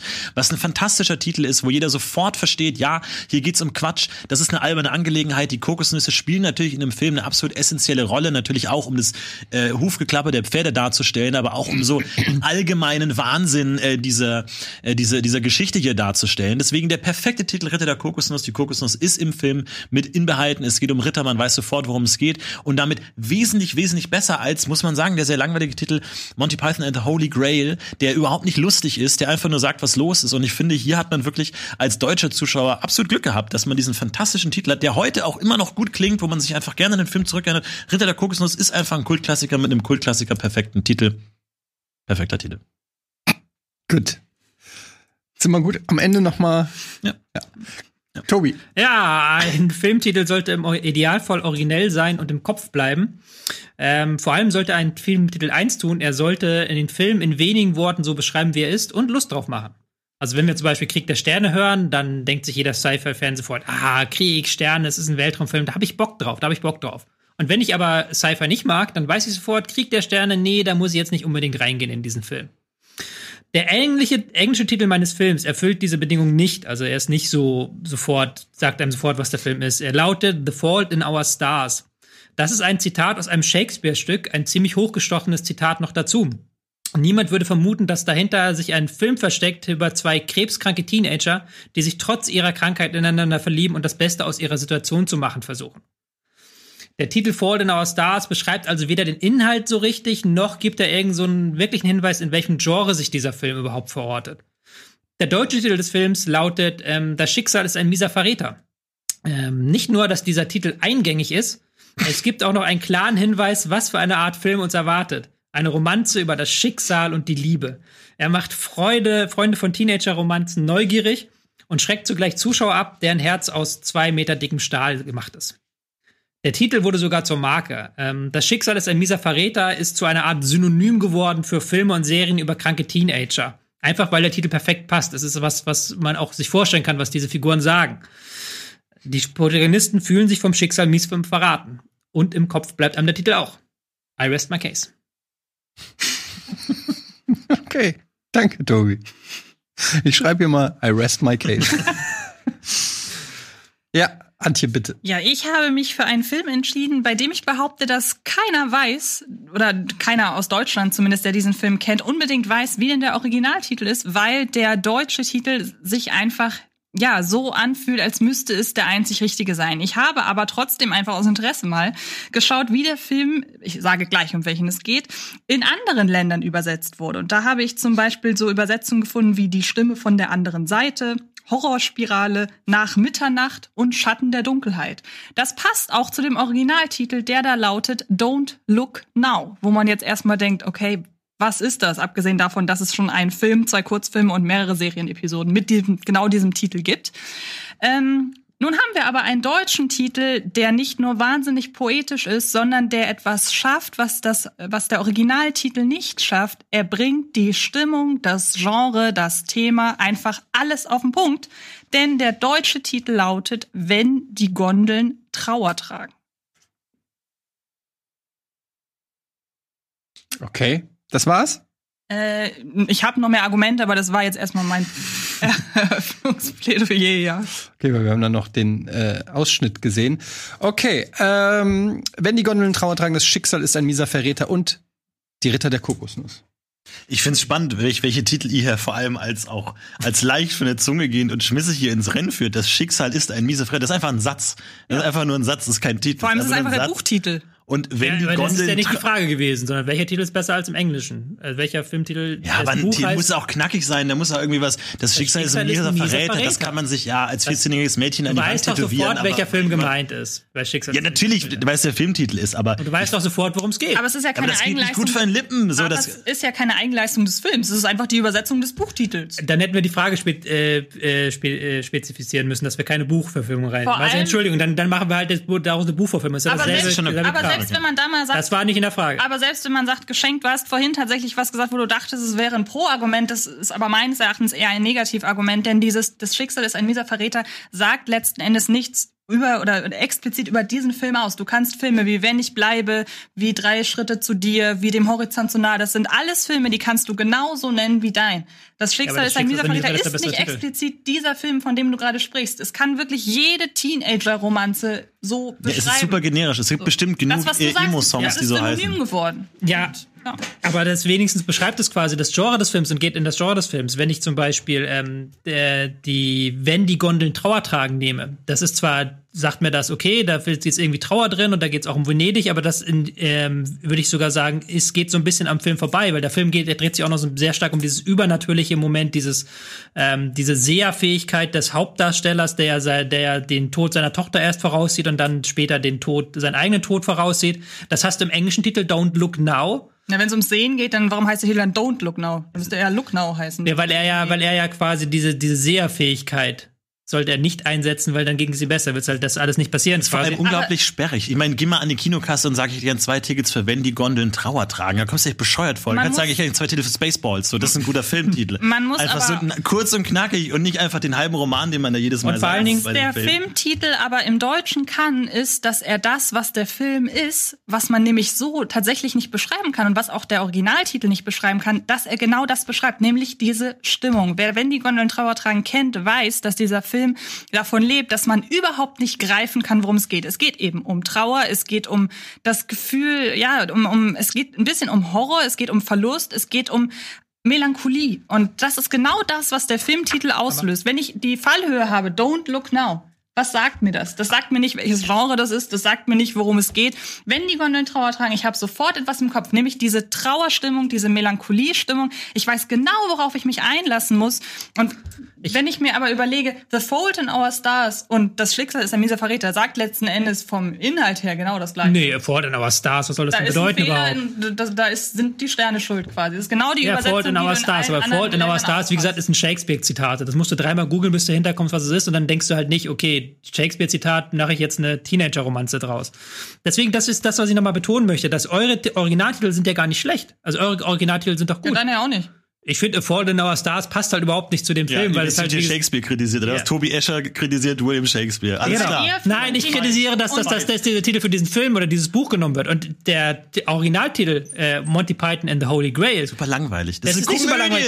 Nein, aber du musst, ja, gucken, du musst ja auch den, du musst den kulturellen Hintergrund mit einbeziehen dieses Films. Das ist die Artus-Saga, das ist die englische Gründungssaga. Das kennt jedes. Engl jedes Kind in Wie, wie nennt man die Großbritannien. Artus-Saga noch? Die Ritter der? Tafelrunde. Tafelrunde. Aber die nennt Genau nennst nicht, die spielt nennst die so, ja, aber an. nicht, aber nicht in, nicht in Großbritannien. In Großbritannien ist dieser Film ja auch mit diesem Titel Es geht ja auch um den angekommen. deutschen Titel. Tobi. Nein, es Das geht darum, welcher deutsche Titel ist besser als der englische. Ja, Und der für den englische deutschen Titel, Markt, für den deutschen Hörer. Der englische nicht für den Titel ist schon englischen sehr Hörer. gut. Der englische Titel ist in dem Fall schon sehr gut. Er beschreibt genau, was der Film will. Er macht auch äh, keine, kein Halt vor irgendwas. Und Ja, du aber weißt es genau, ist nicht lustig. wird. Der muss doch Monty Python, das ist ein lustiger Film, eine Komödie von Monty Python, verdammt nochmal. auch ein, Natürlich ein muss der Titel Take, lustig es ist ja auch sein. eine, eine lustig machen über diese Arthur-Saga, über diese ganze Geschichte. Richtig, wie zum Beispiel mit. Ritter der Kokosnuss wegen Tafelrunde. So machst du dich über die Artus-Sage lustig. Das ist genau das, was in dem deutschen Titel passiert Aber und im Englischen nicht mit Ende Holy erst, Grail. wenn du den Film gesehen hast. Zum einen nimmt der Filmtitel ja einen sehr, sehr witzigen Gag vorweg und man weiß ja von Monty Mhm. Python, die sind ja unterschiedlich mit ihren Titelgeben. Also zum Beispiel dieses Monty Python and the Holy Grail, da ist es ja nicht so, dass ein Gag schon im Titel steckt. Mhm. Das werden die ganz genau gewusst haben, dass sie da eben nicht den Gag in den Titel stecken. Während zum Beispiel bei The Flying Circus steckt ja der, der Gag auch schon im Titel drin. Da werden Monty Python genau gewusst haben, warum soll da der Gag im Titel drin sein. Also Flying und. Circus ist erstens kein und Witz, die aber Ritter der das- Kokosnuss an sich sagt mir ja so gesehen auch überhaupt nichts. Klar, Also statt wenn- Tafelrunde hast du Kokosnuss, Kokosnuss, Coconut, irgendwie ein bisschen merkwürdig, komisch, ein bisschen, bisschen Kannst doch nicht sagen- verrückt. Ist alles drin. Naja, du hast, du hast Ritter, du hast, ja eben, du hast zwei Sachen, die nicht zusammenpassen. Wo Exakt, du nicht weißt, du, lustig. Die Naja, Essenz von Humor. Zwei Dinge, die nicht Nee, du zusammenpassen. weißt am Ende, wenn du am Ende an der Kinokasse stehst und du liest einen Filmtitel wie Die Ritter der Kokosnuss und da sind zwei Sachen, die passen nicht zusammen, dann kaufe ich am Ende lieber gar kein Ticket. Aber zum Beispiel, wenn ich habe, aber wenn ich zum Beispiel, wenn die Gondeln Trauer tragen habe und ich weiß, ich möchte auf jeden Fall einen Film gucken, wo es eben traurig ist, dann Also es tut mir ich wirklich leid, Antje. Ich, aber kein Titel fasst so gut äh, zusammen, dass es sich um die Artus-Sage äh, geht und die lustig gemacht wird mit die Ritter der Kokosnuss. Die Kokosnuss ist offensichtlich verrückt, hat nichts mit Rittern und Mittelalter zu tun und die Ritter der ist einfach der Ansatz. Ja, das ist aber ganz da- klar. Ich finde, aber im Gegensatz zu dir hat mein Titel auf gar keinen Fall irgendeine Verwechslungsgefahr. ich möchte noch ein wichtiges weil es so sperrig ist und sich kein Mensch merken kann. Ich möchte noch ein wichtiges Argument vorbringen, nämlich in der Ritter der Kokosnuss, das sind gar nicht die Ritter der Kokosnuss, in dem Film, die tragen nur eine Kokosnuss. So, also der Titel ist schon richtig. Wenn die Gondeln, Okay, wenn, die, mich. wenn die Gondeln Trauer tragen, die Gondeln in diesem Film tragen keine Trauer. Das sind ganz normale Gondeln. Aber das Schicksal in meinem Film ist ein ziemlich mieser und die Verräter. die Geschichte Aber- hört nach zwei Stunden auf, verdammt das ist ein ziemlich mieser Verräter, weil der Typ nämlich, Achtung, Spoiler-Alarm für das Schicksal ist ein mieser Verräter. Er stirbt. Nein. Ja, es ist, der wird, die werden mies verraten. Sie haben sich gerade gefunden und dann stirbt ausgerechnet der Typ, der schon von, ey, von Krebs geheilt wird. Das ist doch ein mieses Verrat.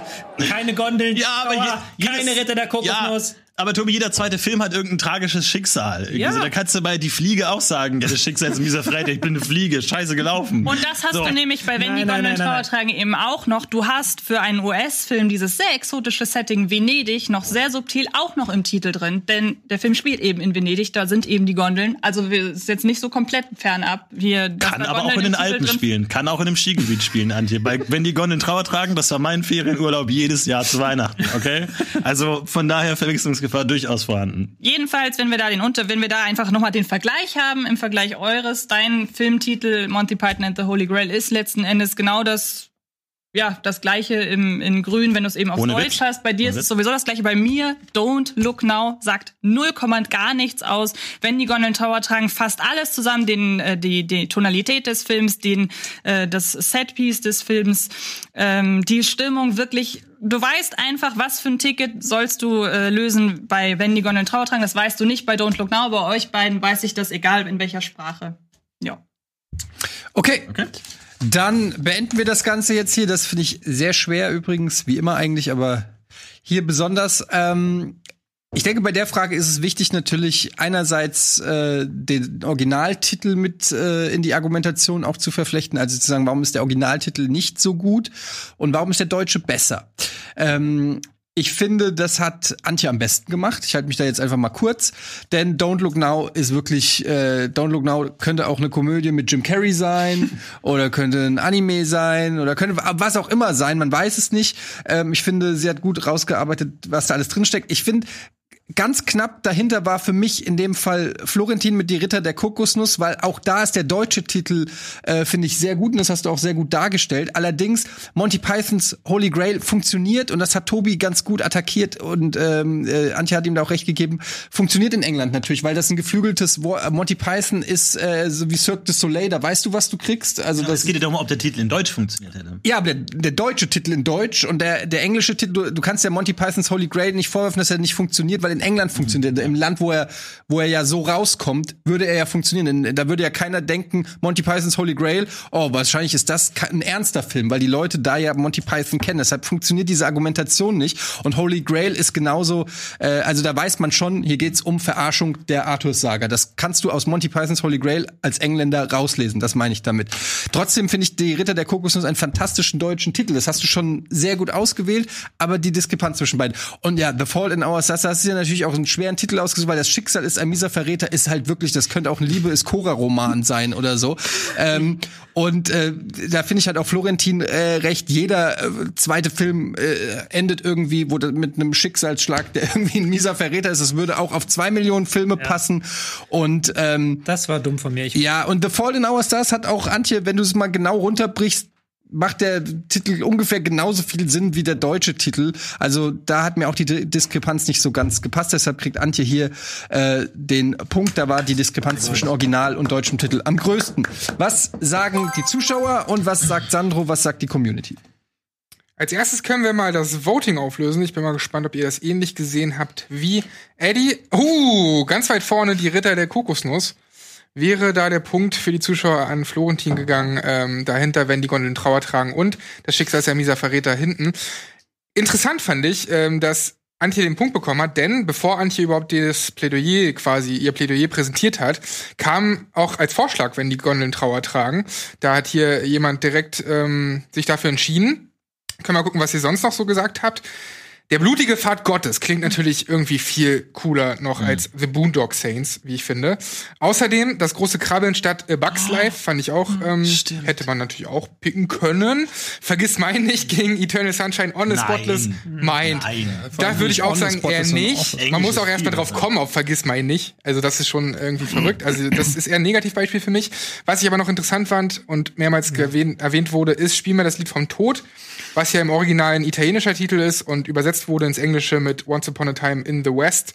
Und bei uns eben Spiel mir das Lied vom Tod einfach. Stimmt, das ist echt. Ähm, es geht aber auch, hier nochmal ein positives Beispiel, für 15 Küche Sarg, Finde ich schon gegenüber What We Do in the Shadows ganz smart irgendwie. Gibt aber auch andere Beispiele, wenn wir mal in die andere Richtung gucken. Ganz kurz, Sandro, äh, bevor du weiterliest, ganz kurz, ich möchte nur noch mal erwähnen, es war nicht gefragt, was ist der beste deutsche Titel, sondern wo ist das äh, deutsche, äh, der deutsche Titel besser als das Original. Und das möchte ich an der Stelle noch mal erwähnen. Das heißt, es ging nicht einfach nur einen coolen deutschen Titel zu finden, sondern den gegenüberzustellen gegen, gegen dem Original. Und zum Beispiel bei What We Do in the Shadows ist natürlich ein super Titel, finde ich, für, ähm, für eine äh, quasi Doku über das, was Vampire so äh, privat machen. Also auch wenn ich die, die deutsche Übersetzung gut finde, ist das Original aber auch gut. Da ist die Diskrepanz wieder nicht da. Darauf bitte ich äh, noch mal zu achten, wenn gleich der Shitstorm über mich einbricht. Ja, da hast du natürlich recht, dass es auch äh, inhaltlich dann eine Frage ist, ob der Titel überhaupt noch passt. Es geht auch in die andere Richtung. Da haben wir ein paar Beispiele bekommen. Schlappe Bullen beißen nicht. ist halt Dragnet eigentlich im Original. Die unglaubliche Reise in einem verrückten Flugzeug haben die sich die Produzenten oder die das deutsche Studio ausgedacht für Airplane. Flugzeug, Ähm, Feivel der Mauswanderer für An, An American Tale und das ist ja auch ganz absurd, das Tor The Dark Kingdom ähm, im Original Tor ähm, The Dark World heißt. Und dann habe ich auch noch ein Beispiel, was irgendwie nach hinten losging. Und zwar, wenn du stirbst, zieht dein ganzes Leben an dir vorbei, sagen sie. Das ist dieser Titel hier. Das passt kaum, da passt kaum noch was anderes auf das Cover. Also was haben die sich denn dabei gedacht? Und wer entscheidet sowas? Also das ist ein ganz großes Mysterium. Aber ähm, ja, eine spannende Folge. Filmfights haben wir da auf jeden Fall. Es gibt ja noch eine weitere Runde, wo es dann zwei Punkte gibt, soweit ich weiß. Und danach kommen wir dann zum Finale. Deswegen haut auf jeden Fall noch weiter unter Hashtag Filmfights ein paar Fragen in Twitter rein und die besten werden dann ausgewählt. Ja, so sieht's aus. Ich muss mal gerade rechnen. Jetzt kommen wir nämlich zur Pitch-Frage. Die ist zwei Punkte wert. Das heißt, wenn Florentin äh, gewinnt, sind Florentin und Antje weiter. Wenn Tobi gewinnt, sind Tobi und Antje weiter. Wenn Antje gewinnt, sind Tobi und Antje weiter. Das heißt, Antje ist weiter. Sehe ich das richtig? Ja. Okay, dann kannst du ein bisschen entspannter dich schon mal machen, aber ich will Auf trotzdem natürlich einen tollen Pitch sehen. ähm, äh, wir kommen nämlich jetzt zu Frage 4. Und zwar ist das unser Pitch, wie gesagt, zwei Punkte wert und ich freue mich sehr. Und zwar will ich diesmal von euch einen Pitch zu einer Brettspielverfilmung. Bitte pitche mir eine Brettspielverfilmung, Tobi Escher. Also meine Brettspielverfilmung würde, glaube ich, aktuell jeder mir aus der Hand reißen. Ähm, Corona ist scheiße, ich glaube, darauf können wir uns hier alle einigen. Ähm, zu den wenigen positiven Effekten von Corona gehört, dass es ein Brettspiel in den Fokus gerückt hat, das die Aufmerksamkeit wirklich verdient hat, nämlich das Brettspiel Pandemie.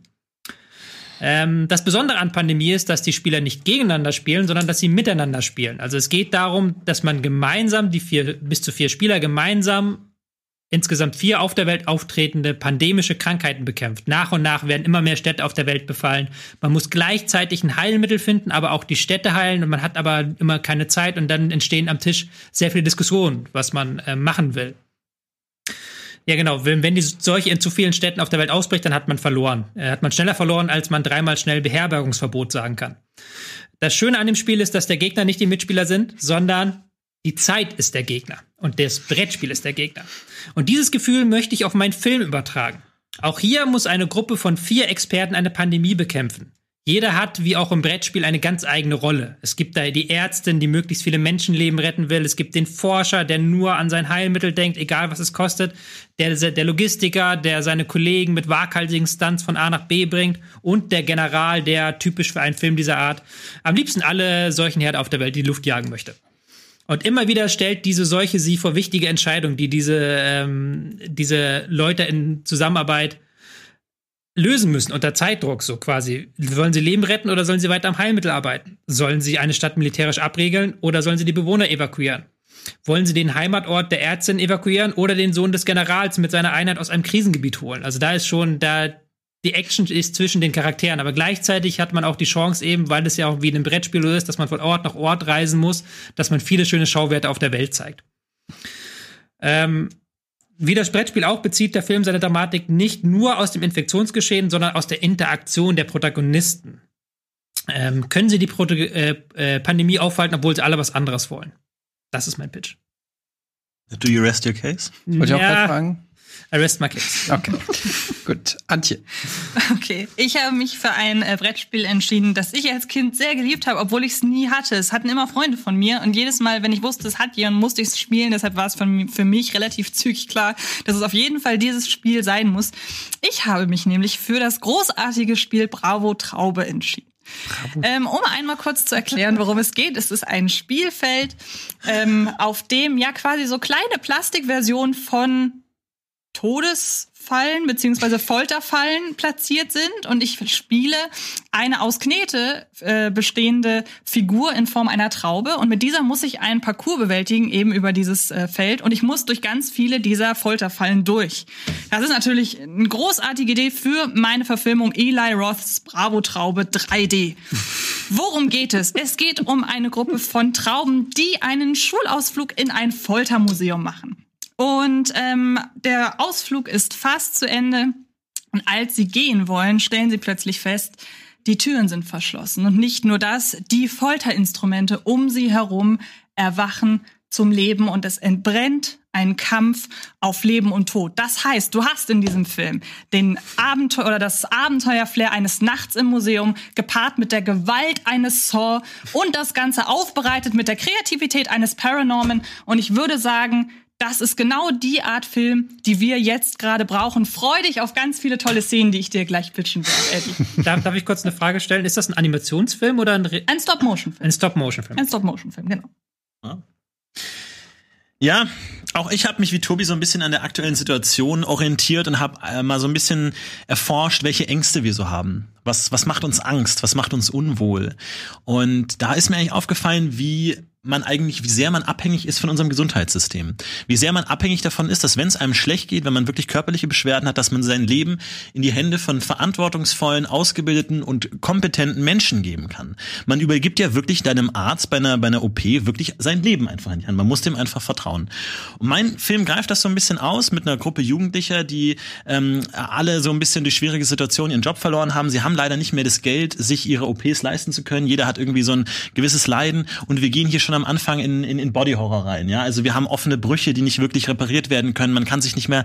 Ähm, es spielt auch so ein bisschen in Utopie. Sie werden vom Krankenhaus abgewiesen und dann sagt einer, ich habe da noch von einem Krankenhaus irgendwo hier so um die Ecke gehört ähm, in, in einem anderen Bundesstaat. Lass uns da hinfahren. Da, da gibt's sehr, einen sehr billigen Arzt. Vielleicht kann uns der noch helfen. Und dann fahren sie dahin und sie sind schon wirklich fast kaputt und jeder hat seine körperlichen Beschwerden und endlich sind sie angekommen bei diesem komplett heruntergekommenen Krankenhaus und sie überlegen sich, sollen wir das wirklich machen? Sollen wir jetzt unser Leben geben in die Hand von jemandem, dem wir nicht mal vertrauen können, wo wir nicht genau wissen, mit welchen Methoden arbeitet der und sie gehen da rein und zahlen ihr knappes Geld für das letzte Möglichkeit, äh, hier noch ihre Leiden behandeln zu kommen und ihnen steht jemand gegenüber und sie schauen auf das Namensschild von diesem Arzt und dort steht Dr. Bibber. Sie sind in die Praxis von Dr. Bibber gekommen. Und was sich dann ent entfaltet, ist Medical Horror von der feinsten Sorte. Medical Horror. Sie sind ausgeliefert diesem wahnsinnigen, zitternden, inkompetenten, ungebildeten Arzt und sie müssen alles über sich ergehen lassen. Sie haben keine andere Wahl. Sie müssen sich aufschneiden lassen bei kaum vorhandener Betäubung. Sie müssen sie ihre Körperteile irgendwie zusammenflicken lassen. Er operiert an falschen Organen. Sie haben widerliche Nebenwirkungen von den ganzen falschen Medikamenten, die dieser inkompetente Doktor in sie einflößt. Und wir haben wirklich ein Hostel-ähnliches Albtraum-Szenario vor uns, wo sich diese Menschen in die sehr, sehr zittrige Hand von Dr. Bibber begeben. Haben wir äh, Bilder von den Brettspielen irgendwie, dass, dass man sieht, dass die auch wirklich existieren? Vielleicht kann, äh, weiß ich, vielleicht, ähm, Sandro, kannst du mal raussuchen, Pandemie, Bravo Traube und Dr. Bibber oder so? Und dann kann die Regie das irgendwie abgreifen oder so. Ähm, weil die gibt's natürlich wirklich alle, die Spiele, ne? Also ich kenne sie jetzt nicht alle. Bravo Traube ist das, wo man so auch so splat. Ich erinnere mich an die Fernsehwerbung von damals, ne, wo die dann so durch so ein Gitter durchgehen und so. Ah, geil, ja. Weil Pandemie habe ich leider noch nicht gehört, aber äh, glaube ich, dass es das Das gibt. gibt's, das gibt's wirklich. Ich glaube, dass Pandemie ein sehr gutes Spiel ist und total Spaß macht. Aber dein Film klang einfach wie 0815 Standard Pandemie. Wir müssen Vor allem hier Ja, brauchst du das Spiel ja gar nicht und du hast ein sehr großes Problem. Und zwar, wenn du wenn du Pandemie das Spiel verfilmst, dann gehe ich mal stark davon aus, dass dir das dann nur was bringt, wenn du Pandemie auch irgendwie in dem Titel unterbringen kannst. Aber es gibt den Film Pandemie bereits. Das heißt, Ja, wenn aber du ein, das ist kein Argument. Du na, Moment aber mal, wenn du, wenn du wirklich Pandemie verfilmen willst, dann machst du das ja, um damit zu werben, dass du dieses Spiel verfilmst. Ja, aber aber A, du brauchst das Spiel für deinen Plot überhaupt nicht. Sorry, Und nee. wie gesagt, B, es gibt Nee, den nee. Film Pandemie. Das heißt, du musst im mit dem Argument bitte, mit dem Argument, den Film gibt es schon, das ist unrealistisch. Ich möchte mal sehen, wie ihr für eure USK 18 Version die Kinderspielrechte an Bravo Traube und Dr. Bibber bekommt. Also wenn wir jetzt mal auf diesem Niveau anfangen, das sind ja alles nicht keine realistischen Filme, das ist ja alles Ja gut, alles, aber, dann dein kann man so sagen, nur weil der Titel Pandemie schon weg ist, kannst du trotzdem immer noch das Brettspiel verfilmen. Und Aber wenn dann ihr jetzt sagt, es ist eine du's ja generische Story, es gibt keine Story da, es gibt ein Pandemiespiel. Pandemie, das ähm, ist ein, es war ein revolutionäres Spiel damals, weil es ein progressives Spiel ist. Es ist ein Spiel mit einer Story. Das heißt, du kannst, es- äh, du, du spielst quasi eine Story in dem Spiel. Und da gibt es halt eine Story in dem Spiel, wie halt diese du, das Krankheit Spiel ist aussieht. super, darüber müssen wir nicht reden. Aber vor allem, ich fand's, fand's nett, wie du versucht hast, rauszustellen, was das Besondere an deinem Film ist, nämlich die Helden interagieren miteinander.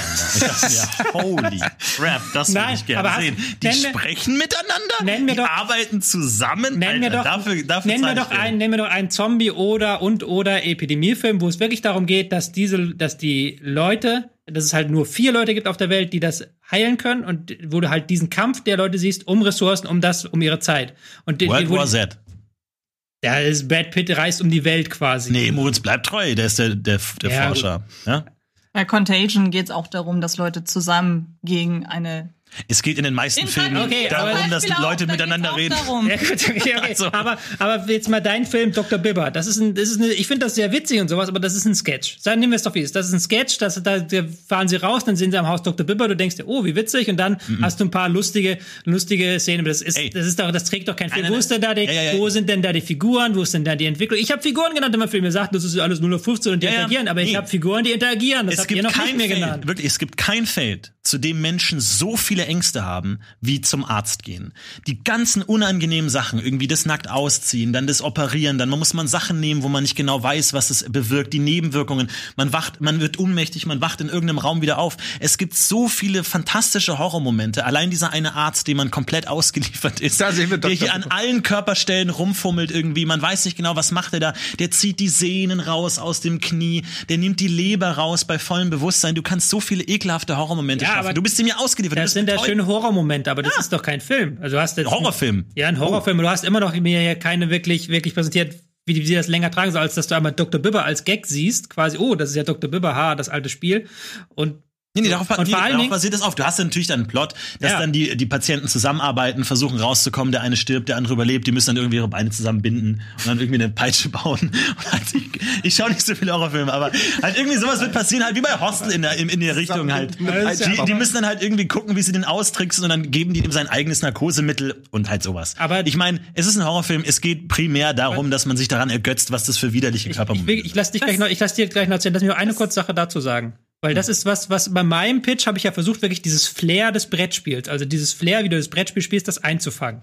Ihr macht euch quasi über die Brettspiele lustig, die ihr spielt. Also Du machst ja quasi aus Dr. Bibber ein Spiel, wo es darum geht, Fingerfertigkeit zu zeigen, wo du Fingerfertigkeit trainieren kannst mit Kindern. Machst du irgendwie sowas, ein Splatter-Ding draus. Ich habe in meinem Zivildienst neun Monate lang mit Kindern zusammengearbeitet, die den ganzen Tag bei Dr. Bibber da saßen und äh, äh, äh, äh gemacht haben. Und dieses Gefühl, das will ich auf Leinwand bannen. Also das Denn das Gefühl ist hat, das, haben die wenigsten bei, das essentielle das Gefühl haben die wenigsten bei dem. Spiel gehabt. Ja. Ich zeig dir Dr. Bibber, ich mach das alles. Bup, bup, bup, bup. Da gibt's kein Piep, da gibt's kein Piep. Nein, Und, also mit- und bei und bei Bravo Traube genauso. Das ist ein nettes kleines Kinderspiel. Wo das ist denn die Traube eigentlich? Ich habe es nicht ganz verstanden. Wer ist die Traube? Trauben sind die Figuren. Das ist eine Schulklasse das ist eine Trauben. Schulklasse Trauben. Und, und, und, und, der Bus ist so eine Weinrebe, wo die alle dranhängen und damit fahren die ins da habe Museum. ich jetzt, habe ich da, Das guck ich einmal, da cool. habe ich mir noch nicht so die Gedanken drüber gemacht. Ähm, was ich aber auf jeden Fall, wo ich meinen Film von freisprechen möchte, ist, dass ich mich über ihn, über das Spiel lustig mache, denn mein Film hat eine sehr, sehr ernste Botschaft. Und bevor ich gleich eine kurze Szene pitche, damit du, Eddie, es dir noch besser vorstellen kannst, möchte ich einmal ganz kurz darauf hinaus, was denn die Botschaft meines Films ist. Da gehe ich nämlich auf das Ende des Films. Mhm. Denn natürlich ist die Frage, wer, wie ist das denn passiert? Wie kann das sein, dass hier äh, Trauben plötzlich eingesperrt sind in einem lebendig gewordenen Foltermuseum? Und ähm, irgendwann, kurz vor Schluss, kommen sie halt an einen Punkt, wo sie feststellen, verdammt, die Feinde der roten Trauben, wie wir es gerade eben auf dem Bild gesehen haben, sind die weißen Trauben. Es ist ein Rassenkonflikt und die weißen Trauben, die weißen Trauben wollen die roten Trauben auslöschen. So, und das, um, und, um, wie das, äh, No, du mit deinen Szenen. Wie das- ey. Das hätte ich nie sagen sollen wie- als Judge. Selber schuld die Geister, die ich rief. und wie das vonstatten geht, möchte ich in einer Szene äh, kurz veranschaulichen. Denn ähm, es geht eben darum, dass eine Traube mit ansehen muss, wie zwei ihrer Freunde von einem überdimensionalen Stiefel zermalmt werden. Und sie weiß, der nächste Moment, da steht die Traube kurz davor, sie weiß, sie wird die nächste sein und geht auf die Knie vor dem Stiefel und sagt, lass mich bitte am Leben. Ich werde auch bis an mein Lebensende, bis ich eine verschrumpelte Rosine bin, werde ich machen, was du von mir verlangst. Und für einen kurzen Moment hält der Stiefel inne und denkt, Moment mal, wo könnte ich denn die Dienste eines, einer Traube in Anspruch nehmen? Und kurz bevor die Traube diesen kurzen Moment nutzen will, um zu fliehen, ja, wird sie ergriffen von hinten von einer eisernen Jungfrau. Man sieht, sie geht zusammen, die Traube wird zermanscht, aus der eisernen Jungfrau, ja, fließt Rotwein heraus. Diese Traube ist ebenfalls zum Opfer gefallen, Aber dieses lebendig gewordenen Folterinstruments. Aber das Aber sind doch, das ist- das doch, ihr habt doch beide sehr, ihr habt beide sehr nette. Gags gemacht, aber das sind doch keine Filme. Das Das, ist doch, will doch niemand. Wer guckt denn das? Also wer, wer ist denn die Zielgruppe von denen? Wer ist denn die Zielgruppe von Bravo Traube der Film? Das Wer ist die, die Leute. Zielgruppe von Dr. Willer Film? Ich meine, ja, Das vielleicht, Leute, ist, vielleicht ist der Vorwurf bei mir, dass es nicht das Kreativste ist. Okay, aber es ist ein Film, der ist, das ist geprüft, das gucken Leute, das wollen Leute sehen. Das Ja, und haben sie auch schon tausendmal gesehen. Ja, ist doch, ja gut, okay, aber die wenigstens, die haben es schon tausendmal gesehen, weil es funktioniert, weil das eben genau das ist, was die Leute Ja, aber es ist wollen. langweilig. Es geht Ja. auch um einen kreativen neuen Film zwischen. Und Frau Wessels, Ja. ich, ich liebe Ihre Kreativität. Tolle Ideen. Ich muss nur noch ganz kurz für die Geldgeber noch mal nachfragen. Wir haben hier einen Film, Regie führt Eli Roth. Also Ja. es ist ein Horrorfilm. Ähm, das kann man so oder so sehen, denn Eli Roth hat ja auch schon im äh, Jugendkino gearbeitet. Also es ist eine Komödie. Ähm, das ist, äh, möchte ich gerne dem Fina Financier überlassen, wie er das Ganze. Ich denke, Das man ist kann äh, es in verschiedene Monsieur Genres. Gardet. Man Ähm, kann es in verschiedene Genres packen. Natürlich, man kann es sehr brutal aufziehen. Man, aber dadurch, dass man ja diese, diese Stop-Motion-Ebene hat, kann man vielleicht auch ein bisschen tricksen. Kann man vielleicht eine FSK 16 kriegt man vielleicht auch und vielleicht nicht direkt FSK Aber 18. es soll schon ein Horrorfilm sein. ja, aber ich denke, ja, ich denke schon. Ihr- ich denke, wir sind bereit für mehr. einfach. Ihr Film klingt extrem niedlich. Wenn ich davon Ja, rede, sie, oh, selbst als Rosine werde ich noch hier leben und dann wird die zu Rotwein. Das ist doch kein Horrorfilm. Ich weiß nicht, was Eli Roth damit anfangen soll. Ich finde das extrem niedlich. Ja, aber wir haben jetzt in einem Aber Dr. Bibber, ich mein, ohne Scheiß, dann rennt, da, da ja. rennt irgendjemand, dann rennt, renn ich mit meinem Sohn in Dr. Bibber rein, weil ich das sehen würde. Weil, Vor allem, wie geht denn dein Ja, Film aus? Was hat, denn dein, was hat denn dein Film für ein Ende überhaupt? Naja, die, die, Und die was ist die Botschaft? brechen da aus. Scheiße, auf die Botschaft ist ein Horrorfilm. Hallo? Es geht einfach darum, dass du diesen, diesen körperlichen Horror, diese Ängste, die wir alle spüren, na, du kannst ja gut aus, jetzt, jetzt Aber bin ich das dir ist eine doch nicht- Aussage. Die Aussage ist, unser Gesundheitssystem sollte sich mehr um Menschen kümmern. So hast du denn eine Aber Aussage. Dr. Bibber ist doch nicht der Schmerz, den wir körperlich spüren. Das ist so ein Geschicklichkeitsspiel. Ja, aber das ist doch kein Schmerz. Äh, dieser Schmerz. du schlechte Neun Monate habe ich das Ja, erlebt. nur weil du schlechte Erfahrungen gemacht hast mit dem Spiel, machst du uns allen das Spiel madig. Ja, das ist der, der, der, der Auteur, ja, der. Künstler, der drückt seine Gefühle aus. eine- Nicht bei deinem scheiß Kommerzscheiß da drüben. Eine hier. wichtige Frage. Habe ich nämlich noch dieses Geräusch, das Ja. entsteht ja. Ja. Ich weiß, wie das beim Spiel ist. Es ist ja, wenn man da halt äh, gegenkommt. Oh ne? ja. So.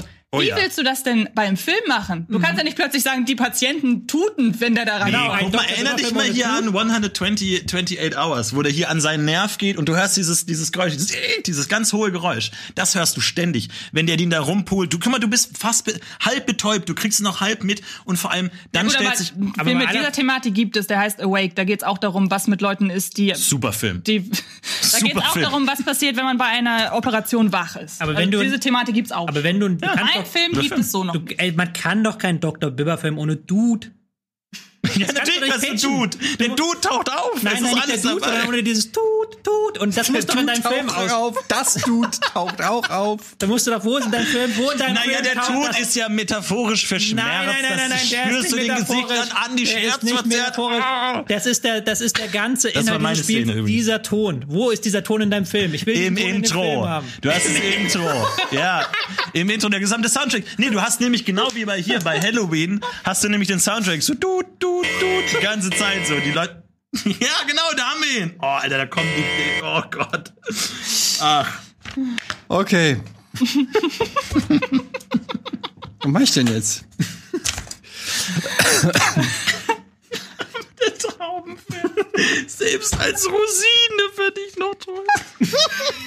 das ist schon sehr niedlich. Ich schalte erst mal rüber. Sandro, was sagen die Leute? Ja, lass uns doch äh, jetzt mal schon schauen, bevor du deine. Dann hast du noch ein bisschen Zeit, Ede, Ja. ähm, bis du deine Entscheidung, was ihr da draußen so gewählt hättet. Und zwar wurde Monopoly vorgeschlagen. Fun Fact: Monopoly ist tatsächlich in der Mache als Film. Kevin Hart soll das irgendwie, äh, soll da mitmachen. Ja, weiß ich auch nicht, was das werden soll. Ähm, hier kam noch eine Idee zu Pitch Platsch Pinguin zusammen mit Klimawandel. Why not? Why not? Das sind die kreativen Ideen, die wir brauchen hier.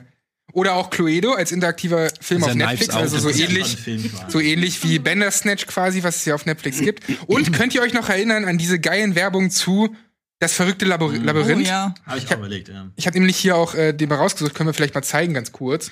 Ähm, ich fand es immer sehr cool inszeniert, ähm, wie die das da gemacht haben. Natürlich kann man auch zum verrückten Labyrinth einen coolen Film machen, aber das Labyrinth gibt's ja schon als Film. Hier ist es nicht der mit, ähm, wer war das? David Bowie? Gibt's ja nicht so einen Labyrinth-Film? Irgendwie habe ich da was dunkel im Kopf, Ede. Ja, natürlich. Ja. Äh, das Labyrinth mit David Bowie. Ja, exakt, sag ich ja. Fantastischer ähm, Film. Vielleicht, Ja, vielleicht ähm, wäre das denn schon zu sehr eine Kopie. Aber interessante Ideen. Ich bin gespannt, Ede, wie du dich entscheidest. Ja, ich auch. ähm, Was, was sagt denn Fabian Krane eigentlich, von dem die Frage mit beeinflusst wurde, unser Brettspielexperte hier? er sagt, er sagt gar nichts mehr. Okay, klar. schon seit geraumer Zeit. Ich glaube, der ist gar nicht mehr da. Ähm, ja, also, Pandemie. Bisschen 0815, zwar gut ausgearbeitet, aber hat mich jetzt nicht vom Hocker gerissen, was du da so erzählt hast, sage ich ganz ehrlich. Hast jetzt nicht auch irgendwie mal eine Szene genannt oder so. Das war alles sehr sachlich und abgeklärt. Wir haben den General und der muss das machen und wir haben eine Pandemie, da sehen wir sie übrigens mal. Aber ähm, ich kenne das Spiel übrigens gar nicht. Ich auch nicht. Spiel ist gesehen. 2009. Das ist super klasse, also kann ich nur jedem empfehlen. Gibt's halt auch tatsächlich auch in so einer Version mit Story und wo du halt das dann quasi nach und nach spielst und das Brett verändert sich, je nachdem, wie du spielst. Es klingt auf jeden Fall, das ähm, äh, Spiel Pandemic Legacy höre ich gerade aus der Regie, heißt es. Ähm, ja, Er dein Pitch da. war Dann so mittelmäßig. Ja, aber äh, ich- Antje, Ich bravo, krieg das Geld. Ich krieg das Geld, sag ich. Antje, bravo Traube, sehr kreativ, sowohl das Brett, die Brettspielauswahl als auch dein Pitch. Ob das äh, ernsthaft ein Film werden kann, ist natürlich schon ein Stretch. Also du konntest auch die Frage, was das für ein Genre ist, hast du so ausgewiesen, soll ich entscheiden? Na, das ist ein bisschen, äh, ein bisschen cheap. Da hätte ich mir schon eine, eine stärkere Antwort erwartet. Dr. Bibber, ähm, ja, du hast ja auch ein bisschen einfach gemacht. Ich fand die erste Idee, so die kommen an ein Haus und so weiter, du hast es so sehr schön, na, ich hatte den Film schon so im, äh, im Kopf, aber Tobi hat ihn auch gut torpediert. Du hast natürlich schlau gespielt, du weißt, du musst nur Florentin ausschalten, um ins Finale zu kommen. ähm, hat, hat dich äh, sehr attackiert und dann hast du so ein bisschen äh, erstaunliche Schwächen gezeigt. So, ah, ist doch egal, dann gebe ich dem halt irgendwie eine Message und so. Ähm, Wirkte so ein bisschen gleichgültig. Also mh, schwierig. Ich muss sagen, trotzdem, der einzige, der mir wirklich einigermaßen einen Film in den Kopf gemalt hat, war in dem Fall Florentin. Ich kann mir die anderen Filme irgendwie nicht so richtig vorstellen. Bravo Traube ist für mich einfach auch so ein bisschen Quatsch, auch noch mit Stop Motion und so. mit Eli Stop- Roth, Ja, äh, Stop Stop Motion und so. Wie willst du das machen? Eine Mischung aus Nachts im Museum und so. Das war mir alles auch dann so ein bisschen Ich viel, auch glaube ja, ich du so hast Probleme mit der Botschaft, ne? Mit ja, den die weißen Botschaft, und den roten ja, das kam ja Was auch, das kam ja auch noch dazu. Die Rassengeschichte, so war mir alles ein bisschen too much. Pandemie, äh, da habe ich mich ehrlich gesagt gerade so ein bisschen gelangweilt, Tobi. Da hätte ich mir noch ein bisschen was gewünscht. zu wenig. Und Dr. Bibber stelle ich mir halt schon lustig vor, wenn, wenn man das Spiel kennt. Und ich finde auch diese Geräusche, die kann man schon ein, einbauen. Wenn die Aber hat er, dann, das darfst du nicht sagen. Hat er nicht gemacht. Du musst ja das doch, er hat gesagt, dass das am, äh, am, am Anfang im Intro einmal ein Tut oder was? Ja gut, aber Da sind wir alle drin. Ich sag ja auch nicht, es war, es war keiner von euch war der perfekte. Ich muss mich hier mit dem kleinsten Übel ähm, auseinandersetzen und das war in dem Fall für mich Dr. Bibber. Yes! Auch wenn ich das Gefühl Oh, es- hatte, dass du nicht wirklich ins Finale willst, Florentin, du bist im Es, es, Finale. es tut mir leid für dich, Tobi, ähm, aber so sind ich hätte auch Regeln. gern, Ja. ich hätte auch gern diesen Fight noch weiter gesehen zwischen euch, aber da hättest du dich jetzt beim Pitch noch ein bisschen mehr äh, reinhängen müssen. Ich muss gestehen, ich Was sagen denn das war sehr gut. die Dankeschön. Leute? Was sagen denn die Leute? Ja, da bin ich mal gespannt. Bravo Traube, Dr. ja, Bibber. siehst du, da bin ich gar nicht so weit weg. Aber können wir das mal äh, irgendwie ein Du bist Bravo Traube machen? Ich habe irgendwie Bock Ich habe auf ich das auch, ich hab Spiel. auch Lust auf das Spiel. Ich, Ich hab erinnere mir mich an direkt überlegt, dass ich das sofort schaffen will, weil die Kids werden drauf abfahren, wenn du irgendwas Ja. platt drücken kannst oder so. Ja. Es gibt aus der Zeit gibt's viele so von MB und so gab's auch so Spiele. Ich mag immer Spiele, wo irgendwas irgendeine Mechanik ist. Es gab auch noch so eins mit so einem Turm, wo dann keine Ahnung, ich weiß nicht mehr, wie die alle heißen, aber so Wo man irgendwas. Nicht eins, wo man auch was essen konnte dann, dass man dann so das Essen, irgendwie so Knetmasse und das kann man dann in so in Form von. Wie oft hat man das dann gespielt? Einmal oder? Ja, ich weiß es nicht. Hat das ein Mindesthaltbarkeitsdatum? Irgendwas habe ich das mit Spiel, Essen, oder? mit dass man das dann backen kann Ja. so. Ein Spiel, das man backen kann. Ich bin ja auch nur hungrig, ich weiß nicht. Okay, dann äh, kannst du jetzt Frage. kurz was essen, denn wir machen eine kurze Werbung und nach der Werbung kommen eure Fragen dran in der äh, im, im großen Finale. Bis gleich. Filmfights. Filmfight, so sieht's aus. Und jetzt haben wir hier das große Finale zwischen Antje und Florentin mit euren Fragen. Die kommen heute ausschließlich von Twitter. Und oh nein. Ja, ey, wirklich. Ich glaube, so zwischen uns liegen so 5000 Filme einfach, wirklich, die du mehr geschaut hast als ich. Aber manchmal ist da der eine, den ich nicht kenne, dann kannst du punkten. Ja, ich habe sehr auf Aber das die große, Leidenschaft macht. Ich habe sehr auf das große Krabbeln Die. Leidenschaft Also, wenn der macht kommt, äh, Batz, keine Chance. Okay, dann geht's jetzt ins Finale. Wir machen wieder, Speedrunde. ähm, der, der sagt, muss direkt argumentieren, ne? So Genau. wir's, ne? Ja. Der, der zuerst sagt, muss auch zuerst losreden. Das gibt dem anderen die Chance, ein bisschen mehr zu überlegen. 30 Sekunden und 15 Sekunden. Ja? Ihr wisst Film. Bescheid. Filme, Filme, Filme. Und die erste Frage kommt von Catchy User. Welcher Horrorfilm erzeugt am meisten Angst?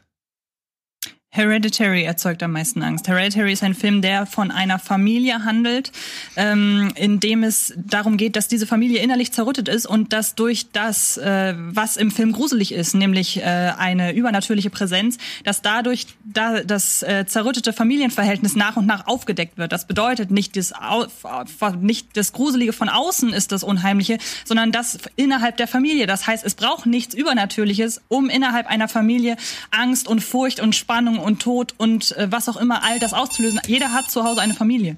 Der schlimmste Horrorfilm für mich immer noch, ich schaue nicht viele Horrorfilme, ehrlich gesagt. Ich habe da immer so ein bisschen Angst und dann vor allem die ganzen übernatürlichen Sachen finde ich dann oft auch ein bisschen döselig. Aber es gibt einen Film, der hat mir so Angst eingejagt, das ist Paranormal Activity, der dich da packt, wo er dich wirklich kein anderer ähm, äh, Horrorfilm packt. Bei dir zu Hause, bei den kleinen Kratzern, kleinen Quietschern zu Hause. Du kannst diesen, wenn du diesen Film angeguckt hast, du kannst Realität nicht mehr von Fiktion trennen. Bei Hereditary, da hast du deine Monster, da hast du deine Geister, da hast du irgendwelche komischen Rituale, damit hast du im Leben nichts zu tun. Bei Paranormal Activity fängt der eigentliche Horrorfilm erst mit dem Ende des Films wirklich an, weil du fängst plötzlich an, deine gesamte Lebensrealität, deine gesamte Umwelt anders wahrzunehmen und dieser Horrorfilm hört technisch gesehen nie auf.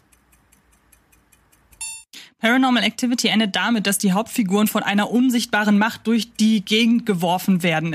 In dem Film ist die Bedrohung etwas Übernatürliches. In Hereditary dagegen geht es zwar na, von außen auch um was Übernatürliches, aber der Horror entsteht eben durch die familiäre Interaktion. Dadurch, dass die Mutter Ja. zum Kind sagt, ich wollte dich nie. Ja, ja, nee, es ist was Übernatürliches, aber es ist was, das du nicht siehst, was du nicht einordnen kannst, was tatsächlich in deinem Raum auch anwesend sein könnte. Bei Hereditary, du hast am Ende, wie gesagt, das Ritual, du hast diese komischen Teufelsbeschwörungen, so, das sind alles Dinge, davon kann man sich irgendwie fernhalten. Das, das Buch kannst du wieder ins Regal stellen. Paranormal Activity verfolgt dich bis in dein Bett.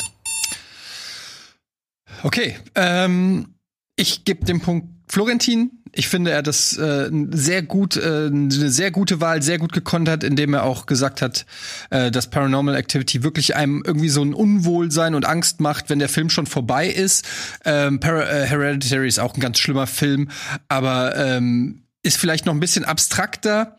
Paranormal Activity spielt, glaube ich, noch deutlicher mit den Alltagsängsten, dass irgendwas in der Ecke lauert. Irgendwie hat er ganz gut herausgearbeitet. Ich meine, Dankeschön. ich konnte jetzt halt Dr. Bibber nicht nehmen, der kommt halt erst in ein paar Ja, Jahren Dr. raus. Bibber ist wäre halt natürlich Eben, auch das wäre halt der, der eine Trumpf super gewesen, K.O. aber gewesen, ich aber- wollte aktuelle Filme nehmen. Okay.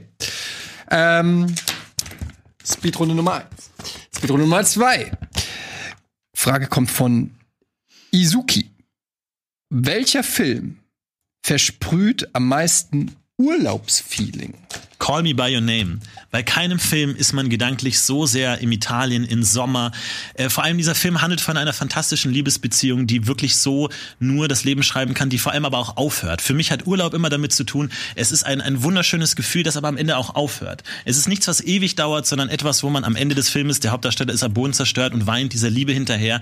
Es ist eben vorbei. Es war nur für diesen einen magischen Sommer, der, ich weiß nicht, wie dieser Film es schafft, aber du spürst jede Barfuß, jeden Barfußspaziergang, du spürst den Pfirsich, du spürst alles so hautnah. Du spürst den Pfirsich, finde ich gut. Du hast leider wirklich einen verdammt guten Film genannt, aber es gibt auch noch einen, der ist noch ein bisschen mehr Sommerfeeling, weil er eben nicht am Ende dieses Traurige hat und dich nicht so traurig entlässt, denn die Rede ist von ganz weit hinten. Das ist ein relativ unbekannter Film. Es geht in diesem Film darum, dass eine Familie einen Sommerurlaub eben unternimmt und ein Junge in einem Wasserpark einen Sommerjob hat. Das heißt, es, der Film handelt eineinhalb Stunden darum, dass ein Junge ja in einem Wasserpark Freundschaften schließt, über sich hinauswächst, äh, Wasserrutschen fahren darf ohne Ende und ähm, da ist aber am Ende eben nicht das vorbei. Du hast keinen Wehmut am Ende da wie bei äh, Call Me by Your Name, sondern du hast Ja. wirklich nur diesen Spaß. Du hast bei The Way Way Back aber auch einen Stephen Carell, der einen riesigen Arschlochvater spielt, der wirklich schlechte Stimmung mit reinbringt, der kurz davor ist, den kompletten Urlaub zu versauen.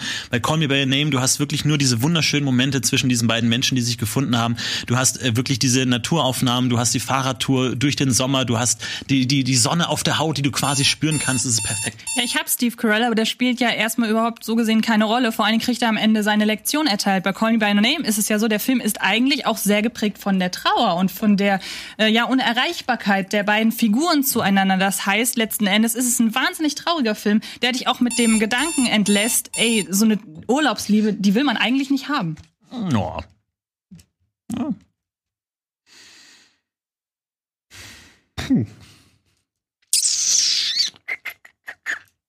Schwierig. Wie heißt der auf Deutsch, der Film? Äh, ganz weit hinten. Ganz weit hinten. Du, Okay. du, du kennst ihn offenbar. The Way Way Back, ja, ja, ja. ja gut- Das war ein überraschender, war ganz cool aus der Hüfte, dass du den kanntest. Ja, klar.